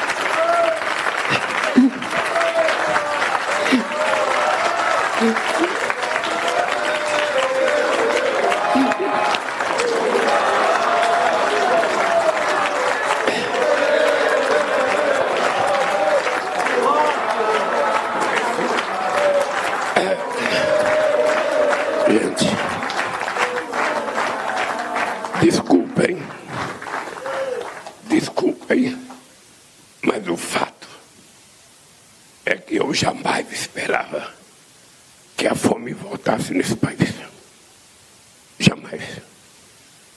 deixei a presidência da República, eu imaginava que nos dez anos seguintes, esse Brasil estaria igual à França, esse país estaria igual à Inglaterra, esse país teria evoluído do ponto de vista das conquistas sociais. Esse país teve o impeachment de uma mulher, teve uma mentira de uma pedalada, a pretexto de melhorar esse país. Esse país viveu o maior processo de negação da política que eu conheço na história. Neste país, eu fui acusado das maiores infâmias, sem que o acusador jamais pudesse provar. Eu não tive que provar a minha inocência. Eu tive que provar a culpa de quem me acusou. Eu tive que provar a culpa do Moro. Eu tive que provar a culpa do Dallagnol. E graças a Deus conseguimos provar. E nós voltamos por isso. Porque esse país é o terceiro produtor de alimento do mundo. Esse país é o maior produtor de proteína animal do mundo. Esse país pode efetivamente garantir que cada cidadão possa comer. Não há explicação. A única explicação é que falta compromisso dos governantes com isso que é o essencial. A gente se preocupa tanto. Nós temos que garantir uma política fiscal muito séria, porque é preciso pagar o juro com o sistema financeiro. E aqui eu tenho dito durante a campanha: ninguém pode falar de responsabilidade fiscal comigo. Ninguém. Poder falar pode, mas ninguém pode dizer que nesse país tem alguém mais responsável do que eu. Vocês se lembram que quando eu cheguei na presidência em 2003, esse país tinha 12% de inflação. Nós levamos a inflação por cento da meta para 4,5%, que oscilava dois para cima e dois para baixo durante todo o nosso mandato. Esse país estava com 12% de desemprego. E vocês se lembram que quando chegou em 2014, esse país tinha 4,3% de desemprego, o menor desemprego da história desse país. Vocês se lembram que esse país tinha uma dívida pública interna de 60,7%. Deixamos a dívida com 37,7%. Vocês se lembram que esse país tinha uma dívida externa com o FMI, em que o ministro Malan, todo final de ano, tinha que ir ao Washington tentar pegar dinheiro para fechar o caixa. E o Brasil era humilhado todo ano com gente deixando no aeroporto, sabe, do Rio de Janeiro, de São Paulo, para vir fiscalizar as contas brasileiras e dizer o que, que a gente podia gastar e não podia gastar. A palavra de desenvolvimento não existia, a palavra geração de emprego não existia, era só a palavra fiscal para garantir que a gente pudesse pagar o FMI. E o que aconteceu nesse país? Nós não só pagamos o FMI, como hoje nós somos credores do FMI. E além do que, o Brasil que não tinha reserva internacional, nós deixamos 370 bilhões de reais, que é o que segura esse país até hoje. E mais, o Brasil foi o único país de todo o G20 que durante todo o meu mandato fizemos superávit primário. E eu tive até gente do PT que saiu do PT porque eu levei o superávit primário para 4,25%, de 3,75% para 4,25%. Porque eu tinha consciência que eu precisava conquistar uma coisa chamada credibilidade. Que tem três palavras que quem é governo, quem seja o governo, coloque na cabeça. Tem três palavras sem as quais você não consegue governar. Primeiro é a questão da estabilidade. Primeiro é a questão da credibilidade. Um presidente da República, quando ele fala, é necessário que ele fale para ser entendido, compreendido e aceito como sério o que ele está propondo. Segundo, é preciso garantir estabilidade. Estabilidade. E somente o Estado é que pode tomar decisões de garantir a estabilidade política, a estabilidade econômica e a estabilidade jurídica e a estabilidade social. Terceira questão da previsibilidade. A sociedade não pode ser pega de surpresa. Eu vou dar dois exemplos do que é falta de previsibilidade. Vocês estão vendo que ainda tem na frente de quartéis algumas pessoas inconformadas com o resultado eleitoral.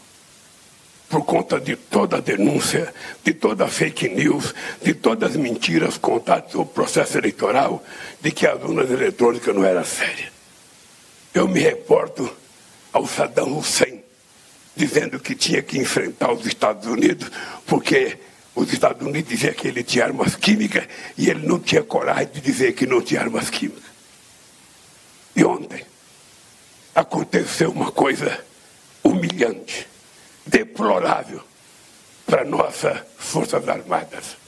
Um presidente da República, que é o chefe supremo das Forças Armadas, não tinha o direito de envolver as Forças Armadas a fazer uma comissão para investigar urnas eletrônicas, coisa que é da sociedade civil, dos partidos políticos e do Congresso Nacional. E o resultado foi humilhante. Foi humilhante. Eu não sei se o presidente está doente, não sei o que está, mas ele tem a obrigação de vir à televisão e pedir desculpas à sociedade brasileira e pedir desculpas às Forças Armadas por ter usado as Forças Armadas, que é uma instituição séria, que é uma garantia para o povo brasileiro contra possíveis inimigos externos, fosse humilhada apresentando um relatório que não diz nada, nada, absolutamente nada daquilo que ele durante tanto tempo acusou. Um presidente da República, ele pode errar, mas ele não pode mentir. Não é aceitável que um presidente da República minta para o seu povo. E nós ontem acabamos de provar que um presidente que tinha sido eleito cinco vezes deputado pela urna eletrônica, que teve seus filhos eleitos pela urna eletrônica, colocasse em dúvida a urna eletrônica. Exatamente porque ele sabia que ele ia perder as eleições. Ele tinha certeza que ele ia perder. E vocês sabem que não foi a disputa entre dois homens não foi a disputa entre dois partidos políticos, não foi a disputa entre dois candidatos, foi a disputa entre um candidato e a máquina do Estado, porque ela foi utilizada na sua totalidade. A inteligência, a Polícia Federal, a Polícia Rodoviária, a Polícia Pública de cada Estado estiver envolvido, os empresários ameaçando, os empresários ameaçando, sabe?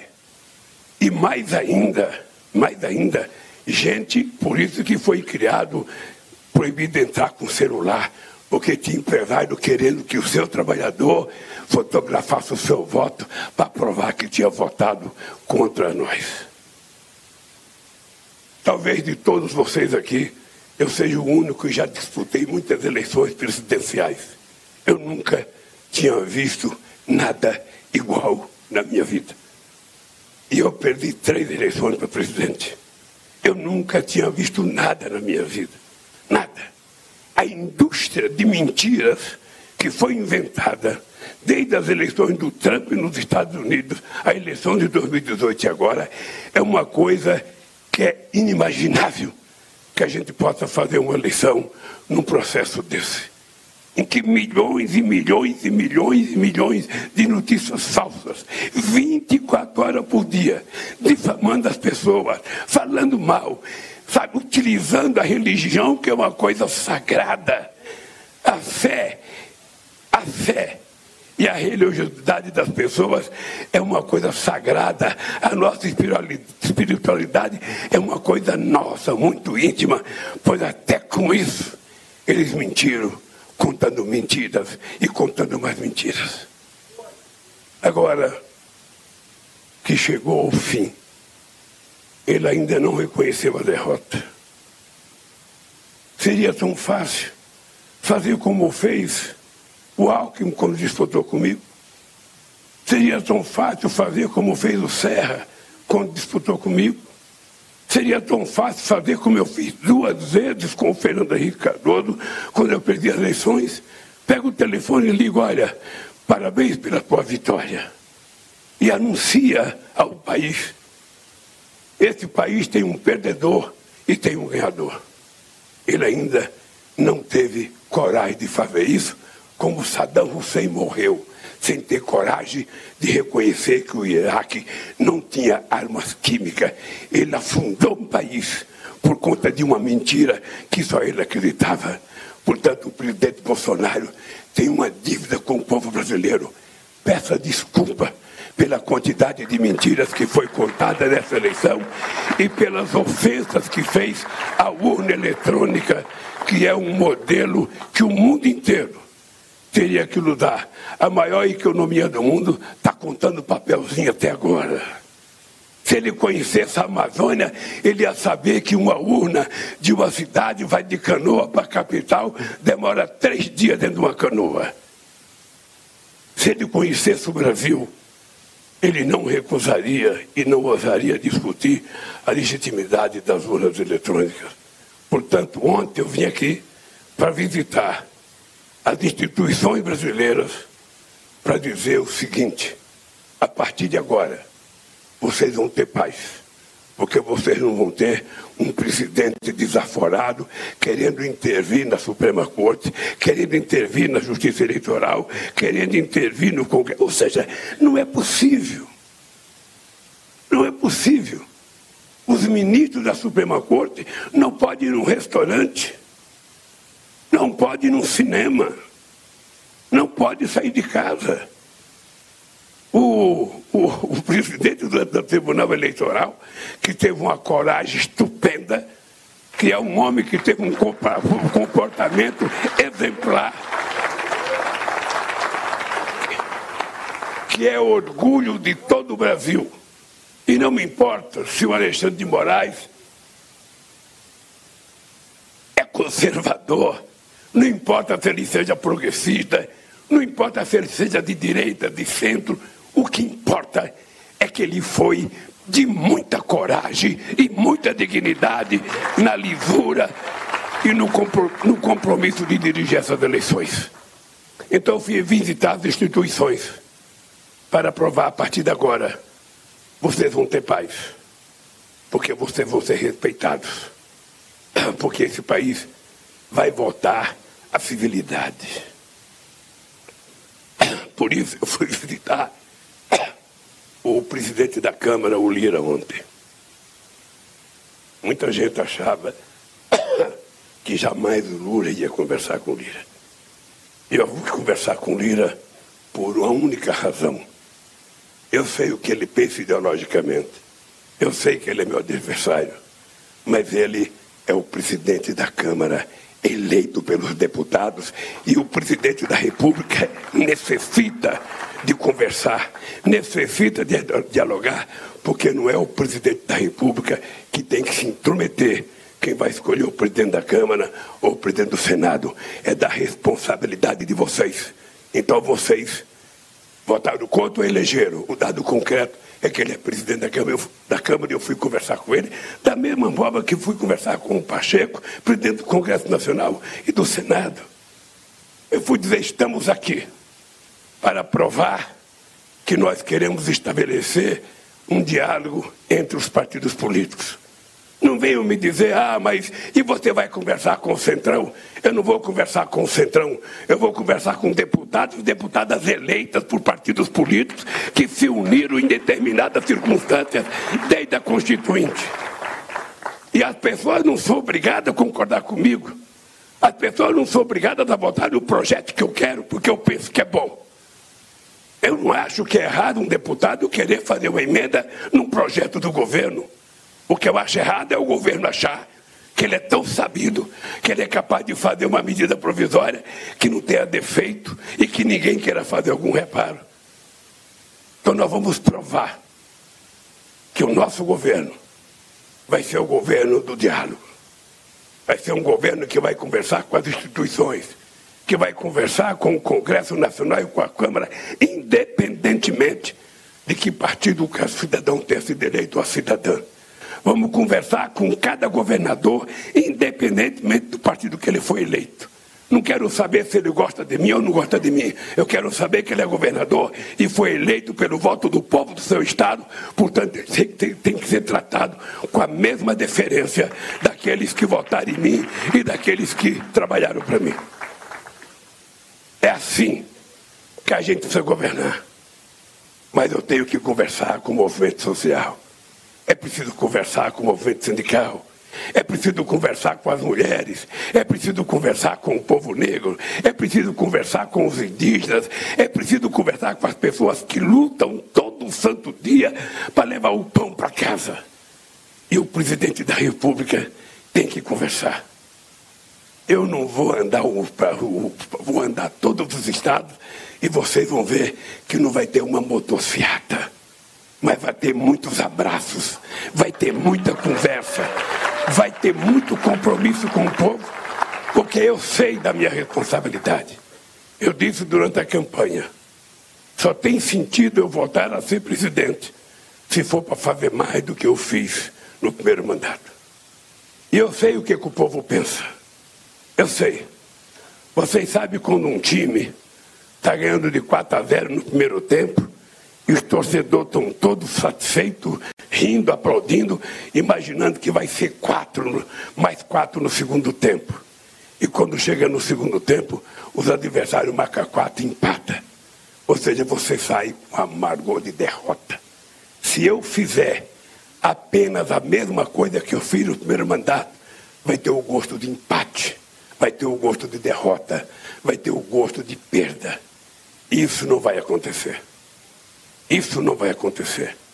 Quero dizer para meus companheiros deputados, para minhas companheiras deputadas, para meus companheiros senadores e senadoras, eu estou com 77 anos de idade, mas quero dizer para vocês que pouca gente de 30 está com a energia e com a tesão que eu estou para governar esse país e para tirar esse país da situação em que ele ficou.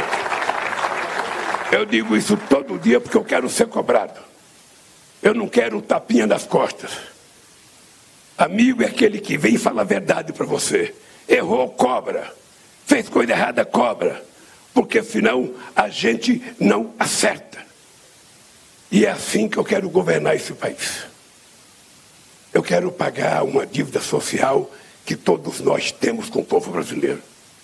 Não é só o Estado, somos nós. Nós que tomamos café de manhã, nossos filhos que tomam café de manhã, nós que podemos ir num shopping, nós que podemos comprar o que a gente quiser para comer, nós temos uma dívida. Nós temos que estender a mão para trazer essas pessoas que não tiveram.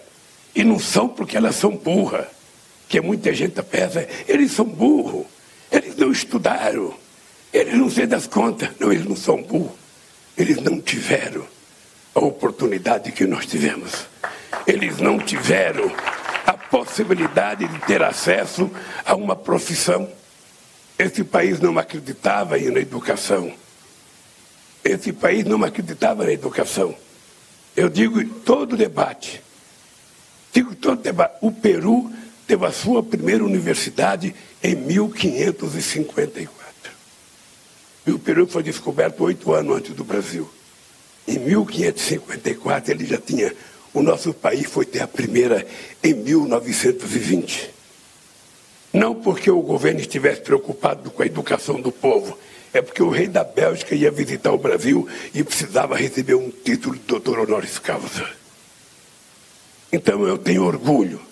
Eu Zé Alencar, dois quase que analfabetos, passamos para a história como os dois homens que mais investiu em educação nesse país. Mais. Mas a dívida nossa é muito grande com a educação. Agora mesmo a gente está vendo milhões de crianças pobres que não têm celular, que não têm computador, que não têm acesso, à internet por conta da pandemia, voltaram para a escola menos sabidos do que estavam.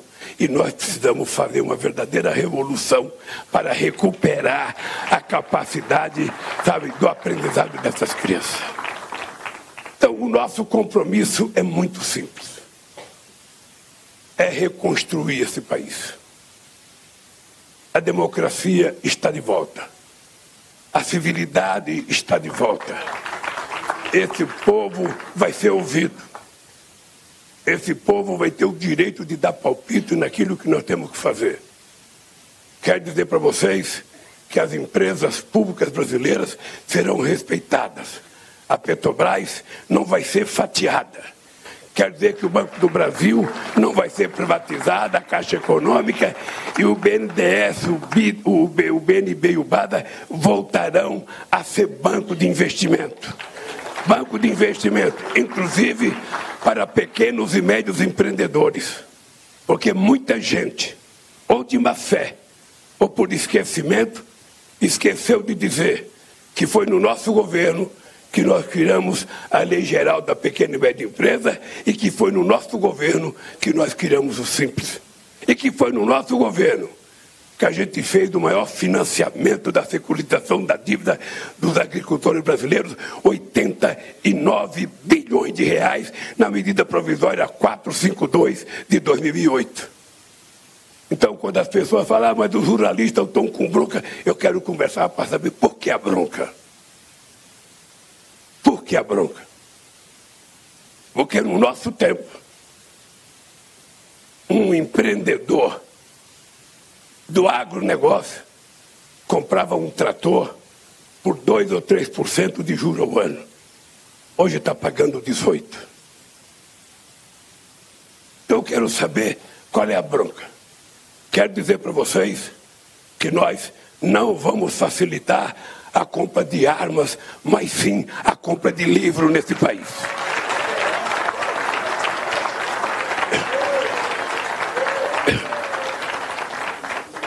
E vamos mudar alguns conceitos nesse país.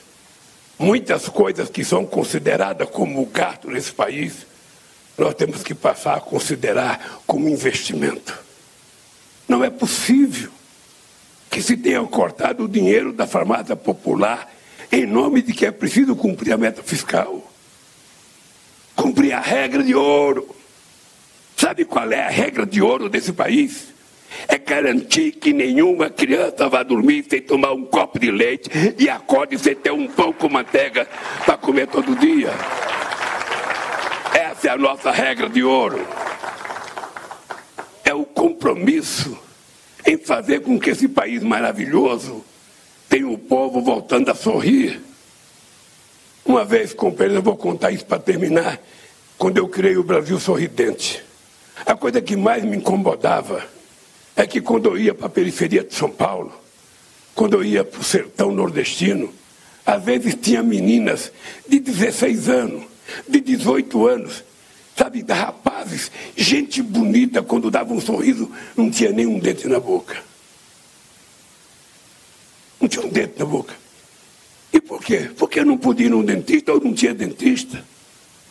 Nós criamos o Brasil sorridente para que o povo pobre pudesse fazer um tratamento e não perder os seus dentes na infância. A gente vai ter que voltar com dentista nas escolas. Com dentista nas escolas para que as crianças não tenham cárie de qualquer jeito. Para que a gente possa começar a recuperar, sabe, antes que não tenha mais jeito. E eu posso garantir para vocês que a coisa mais barata num país é cuidar dos pobres. É a coisa mais barata. A coisa mais cara é garantir que o sistema financeiro receba aquilo que o Estado lhe deve. A coisa mais cara é aquele dinheiro que é inútil, sabe, que você não tira proveito dele. Você veja uma coisa, gente. Só nesse período de governo já vai mais de 150 bilhões de, de reais, de dólares, pago em dividendos para os acionistas, sabe, da Petrobras. E nada para o investimento. E essa semana vocês viram que inventaram a distribuição de mais 50 bilhões de dólares de um possível lucro futuro. Qual é a ideia? Esvaziar o caixa da Petrobras para que a gente não possa fazer nada. E vocês sabem que esse país hoje não consegue refinar a quantidade de gasolina que ele precisa. Nós já fomos exportador de gasolina e agora nós exportamos por volta de 70, refinamos por volta de 79%. É por isso que tem 390 e poucas empresas importando gasolina dos Estados Unidos, pagando em dólar o preço. Agora eu estou sabendo que eles vão pegar, mas não sei quantos bilhões do BNDES. Agora, agora, antes da nossa posse, para que também deixe o BNDES vazio, para que a gente não tenha capacidade de investimento. E eu quero terminar dizendo para vocês, eu, depois de tudo que aconteceu comigo, eu sou um homem sem mágoa sem ressentimento, mas um homem com muito compromisso. Vocês, eu quero que vocês saibam que eu só tomei a decisão de votar porque eu acreditava que nós vamos ter condições de fazer esse país voltar a sorrir outra vez, fazer as pessoas terem esperança. Em 2008, a ONU fez uma pesquisa. O povo brasileiro era o povo mais alegre do mundo e era o povo que tinha mais esperança do mundo. Faça uma pesquisa hoje, que vocês vão ver. Agora começou a melhorar. As pessoas já estão dormindo mais tranquilas. As pessoas já estão acreditando, sabe, que a democracia voltou com os braços abertos para dar a cada um de nós a sensação e o prazer de felicidade, a sensação e o prazer de que nós seremos capazes de recuperar a civilidade nesse país. Cada companheiro deputado, cada companheira deputada pode ficar certa que nós vamos conversar com o Congresso Nacional. Vamos conversar porque o Congresso Nacional tem todos os defeitos que cada um de nós queira que tenha. Mas esse país já foi muito pior quando a gente não tinha Congresso Nacional, que ele tinha sido fechado. É melhor um debate caliente, um debate nervoso das divergências nossas do que o silêncio profundo do medo da baioneta que esse país já experimentou. Lamentavelmente, lamentavelmente, Alckmin, tem gente, uma minoria que está na rua pedindo. Ele não sabe nem o que pede, mas estão pedindo. Eu, se pudesse dizer para essas pessoas, voltem para casa. Democracia é isso, um ganha, outro perde. Um ri, o outro chora. É assim em qualquer esporte, é assim em qualquer política. Quantas vezes?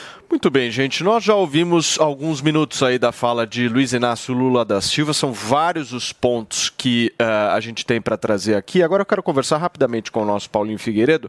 Paulinho, o Lula parece um pouco você, né? Um homem sem mágoa. Foram quatro anos de discurso agora nesse momento, né? Me sentindo uma cápsula do tempo. Eu tá percebi. Eu percebi Foram que você estava tava um pouco Não. mais relaxado. Você ficou emocionado também? É, fiquei, mas não foi a mesma emoção que o Lula teve. Eu acho que vocês. Se eu vou ter que aturar isso durante quatro anos, eu acho que vocês vão ter que pagar é, auxílio insalubridade maior do que um limpador de força da Sabesp, assim, uma coisa absolutamente Ô, inacreditável. Paulinho, muita coisa. Deixa, Paulo, deixa, eu só, pra- deixa eu só te direcionar aí para. Eu vou, vou te pedir para você fazer um comentário um pouquinho mais breve, só para a gente dar uma pincelada rápida sobre essa fala. O que mais me chamou de tudo, além da questão do choro e tal, foi justamente ele não ter terminado com o enfrentamento ao Bolsonaro. Né? O discurso dele foi um discurso bem de época de campanha mesmo, indo para cima, falando do, do Bolsonaro, criando uma- um certo revanchismo. Né? Como é que você viu isso? Não, é um pouco do que a gente vai ver daqui para frente. Ele está dizendo que o Bolsonaro tem uma dívida com a sociedade, tem que pedir desculpas para o brasileiro. A pior parte do discurso não foi essa, não. A pior parte do discurso foi quando ele disse que todos nós temos uma dívida com a sociedade brasileira. Você pensa aí, a manicure, que tem mais de uma televisão em casa, tem uma dívida com a sociedade brasileira. Você que está dirigindo o aplicativo desde 4 horas da manhã, se prepara, porque você tem uma dívida com. é, com a sociedade brasileira. Você que tem um comérciozinho, uma venda, dívida com a sociedade brasileira. Você que é um empresário bem sucedido, que construiu a sua empresa com suor, se prepara. Você tem uma dívida com a sociedade brasileira e vem aí o Lula para cobrar sua dívida. Se prepare, querido. Esse é o Brasil dos próximos quatro anos. Muito bem, turma, a gente vai continuar a discutir e repercutir aqui no Morning Show tudo que Lula disse nesse discurso longo que você acompanhou aqui na Jovem Pan News, mas antes, são 11 horas e 43 minutos. Paulinha Carvalho, olha quem tá aqui nos Pois estúdios, é. sentado no nosso sofá. Além do nosso queridíssimo Andrade, que sempre Claro. volta com boas notícias, temos hoje ele, o homem mais barbudo, ninja desta emissora, Eric Surita. Tava Seja muito saudade bem-vindo. de vocês Emilinho, aqui, Paulinho. Tudo bom? Tudo certo. tudo Firme? certo. Posso fazer um pedido para vocês dois? Certeza. Aliás, para vocês três, Paulinha, porque vai ser Faça, muito faça importante. um vocês sabem que eu recebo várias mensagens da nossa audiência em relação a essa questão eh, envolvendo o tratamento capilar. O melhor tratamento capilar que existe que é o nosso queridíssimo Hervik. E eu queria muito trazer aqui a fala da Vitória Barbosa, que me mandou uma mensagem agora há pouco, às 10h28 da manhã, e eu acho que ela reflete o sentimento de muitas pessoas que estão nos ouvindo. Vou ler aqui para vocês. Pode ler. A Vitória diz o seguinte: Oi, Paulo, tudo bem? Paulo, queria falar com você já faz algum tempo. Meu namorado é super jovem e já sofre com entradas no cabelo. Aí ela coloca várias carinhas Eita. tristes, né? Acontece, Toda né? vez que passa a propaganda do Hervik, eu falo pra ele ligar, mas ele é super resistente. Você poderia tentar dar um toque pra ele? Ele se chama Caio e é super fã aqui do nosso Morning Show. Aí, Então, Caio. Eu gostaria que vocês pudessem falar com o Caio. Afinal de contas, o Caio é o reflexo de muitos que estão nos assistindo Pois agora. Existem muitos Caios aí Certo? no Brasil, né? Exato, vai Que que empurrando com a acham? Barriga, às vezes Liga, deixa Caio. depois, vai procrastinando, enquanto você tem a solução Pois aí é. pro seu problema, né? Que é especialmente o que deve ser moleque, né? Ele deve ser jovem, né? Paulo? Jovem, falou que é jovem. É, mas, imagina. mas esse sentimento do Caio é justamente o sentimento de muita gente, Emilinho. O cara fica, ah, não, não vou ligar. Eu tenho problema, Hoje não vou, tá não vou, não vou. Isso não é bom, Paulo. Por quê? Porque se o cara não cuida agora, que é jovem, que tem como recuperar mais rápido, poxa, quando chegar com 50, 60 Pois anos, é. vai ser muito mais difícil de ter um resultado bacana. Então, quem tá nos acompanhando agora, a gente tem vários Caios aí que ainda não pegaram o telefone e não ligaram. Eu falo pra você, é oportunidade pra você dar adeus à queda de cabelo e estimular o crescimento do fio. E, gente, quando o Eric tá aqui, a gente sempre gosta de mostrar o seguinte: ah, não vai dar resultado comigo. O, o Eric, por exemplo, tava já com quase 30 anos, certo, Eric? Quando começou a usar o Hervik na barba. Exatamente. Gente, você quando tem 30 anos e não tem barba, você acha que nunca mais vai nascer É, barba. acabou Você- a vida, né? É, Não é pra exatamente. você, né? Não Você é pra você, tá você acha que não é pra você, gente. Começou a usar, olha a diferença que deu na barba. Então assim, você que tá nos acompanhando agora, é o que eu falo, gente. Pode vir a nascer cabelo, pode vir a nascer barba. Se tem a raiz ali, se tem o bulbo capilar, vai vir nascer E com sim. mais mas, assim, qualidade, né, e com Andrade? mais, qualidade, mais exato. grosso, mais farto, o que Sim. acaba escondendo as falhas. A gente vê os antes e depois aqui, vê que não é coisa de milagre nem nada, turma. é coisa de melhora da qualidade também do fio, Desculpa né? interromper vocês. A gente pode voltar a conversar disso. Ah. Nós precisamos voltar urgente, porque a fala de Lula continua e a gente já volta aqui nessa discussão. Nós vamos, nós vamos discutir um pouquinho essa fala do Lula aqui que está acontecendo hoje lá, no, lá em Brasília, é, na, na- no CCBB. É isso, né? É, no Centro estão Cultural acontecendo as reuniões, Banco né, do da Brasil. Daqui a transição. pouquinho a gente volta com isso. O Paulinho, eu queria que você pudesse somente relatar essa questão envolvendo a nota do Ministério da Defesa que foi feita, por favor.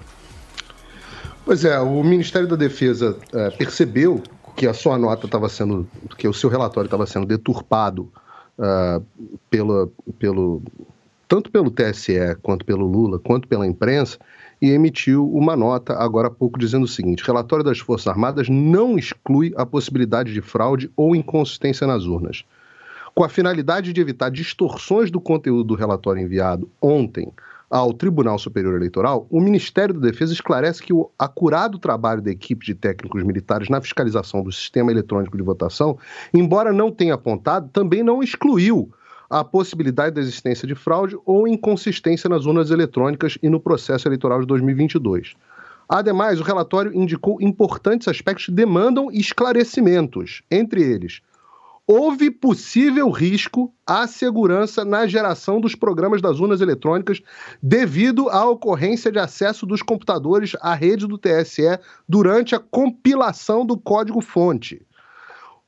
E, segundo ponto, os testes de funcionalidade das urnas, teste de integridade e projeto piloto com biometria, da forma como foram realizados, não foram suficientes para afastar a possibilidade da influência de um eventual código malicioso capaz de alterar o, o funcionamento do sistema de votação. Acusações graves aqui, ou, ou uh, de, preocupações graves.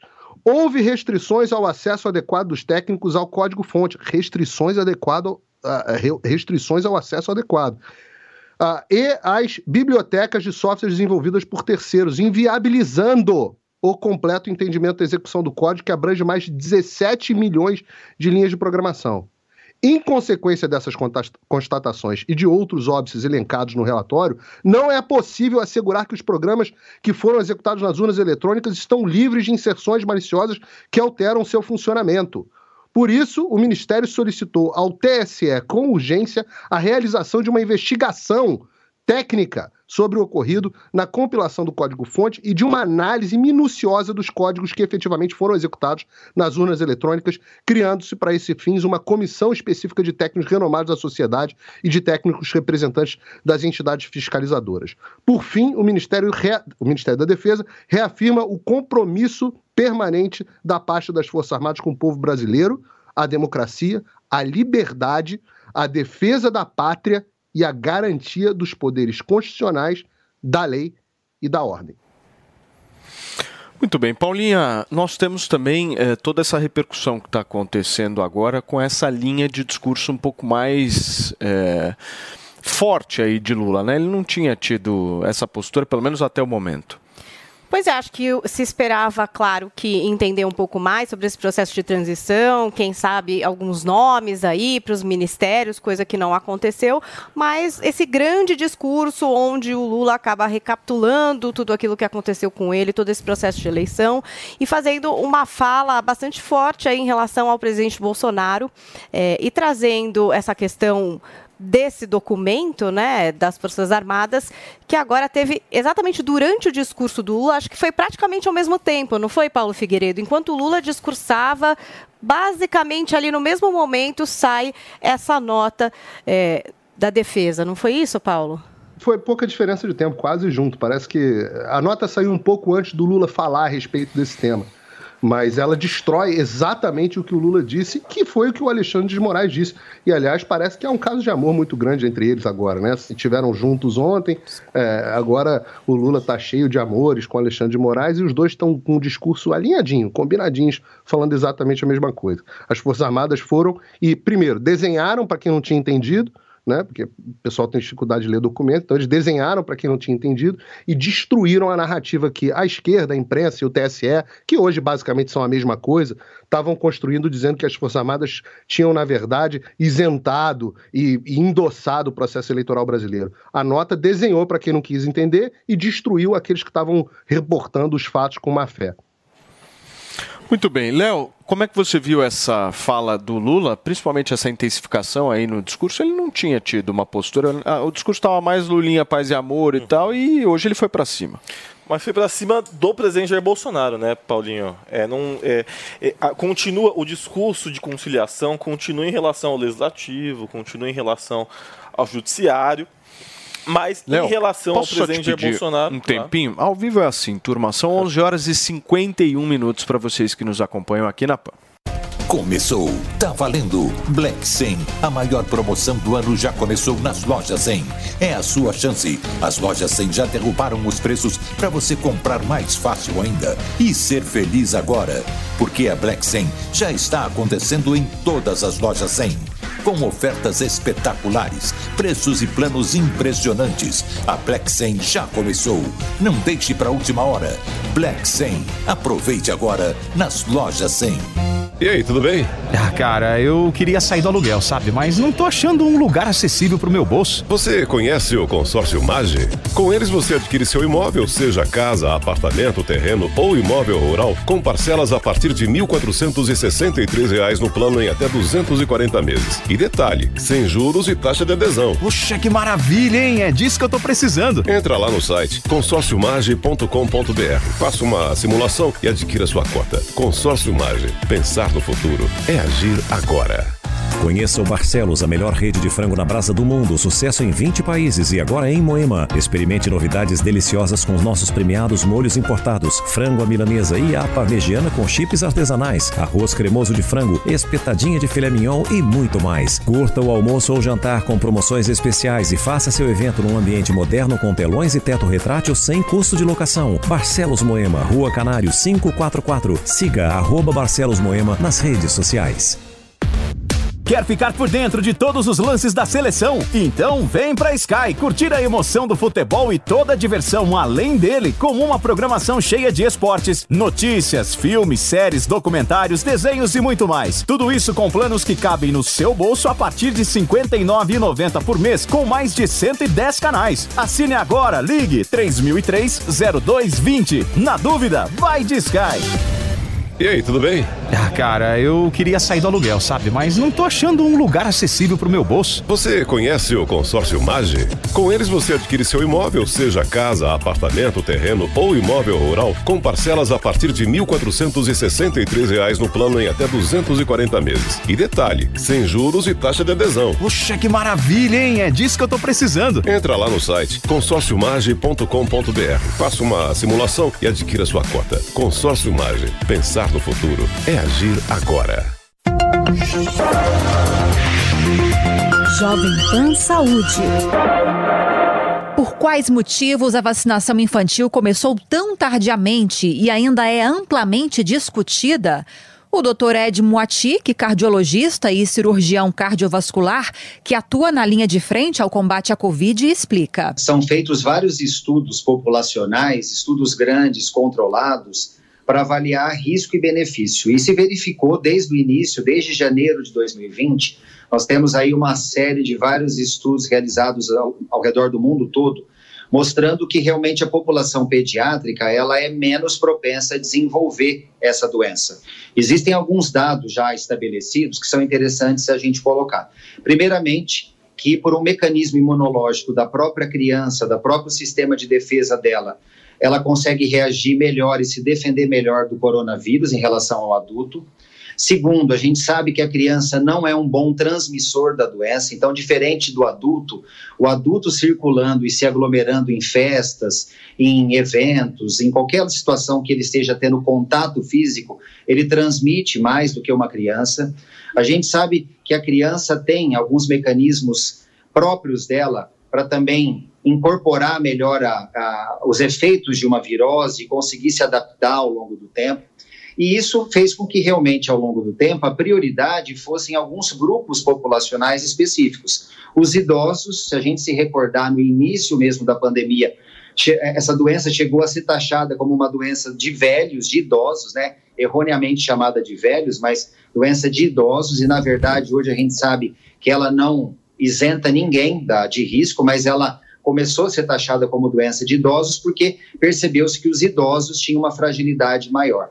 Depois percebeu-se que os diabéticos, hipertensos, os portadores de asma brônquica, de doenças em geral crônicas, insuficiência renal, insuficiência hepática, eles eram mais propensos. E a população pediátrica, naturalmente, foi ficando num segundo plano, não de importância, mas de prioridade.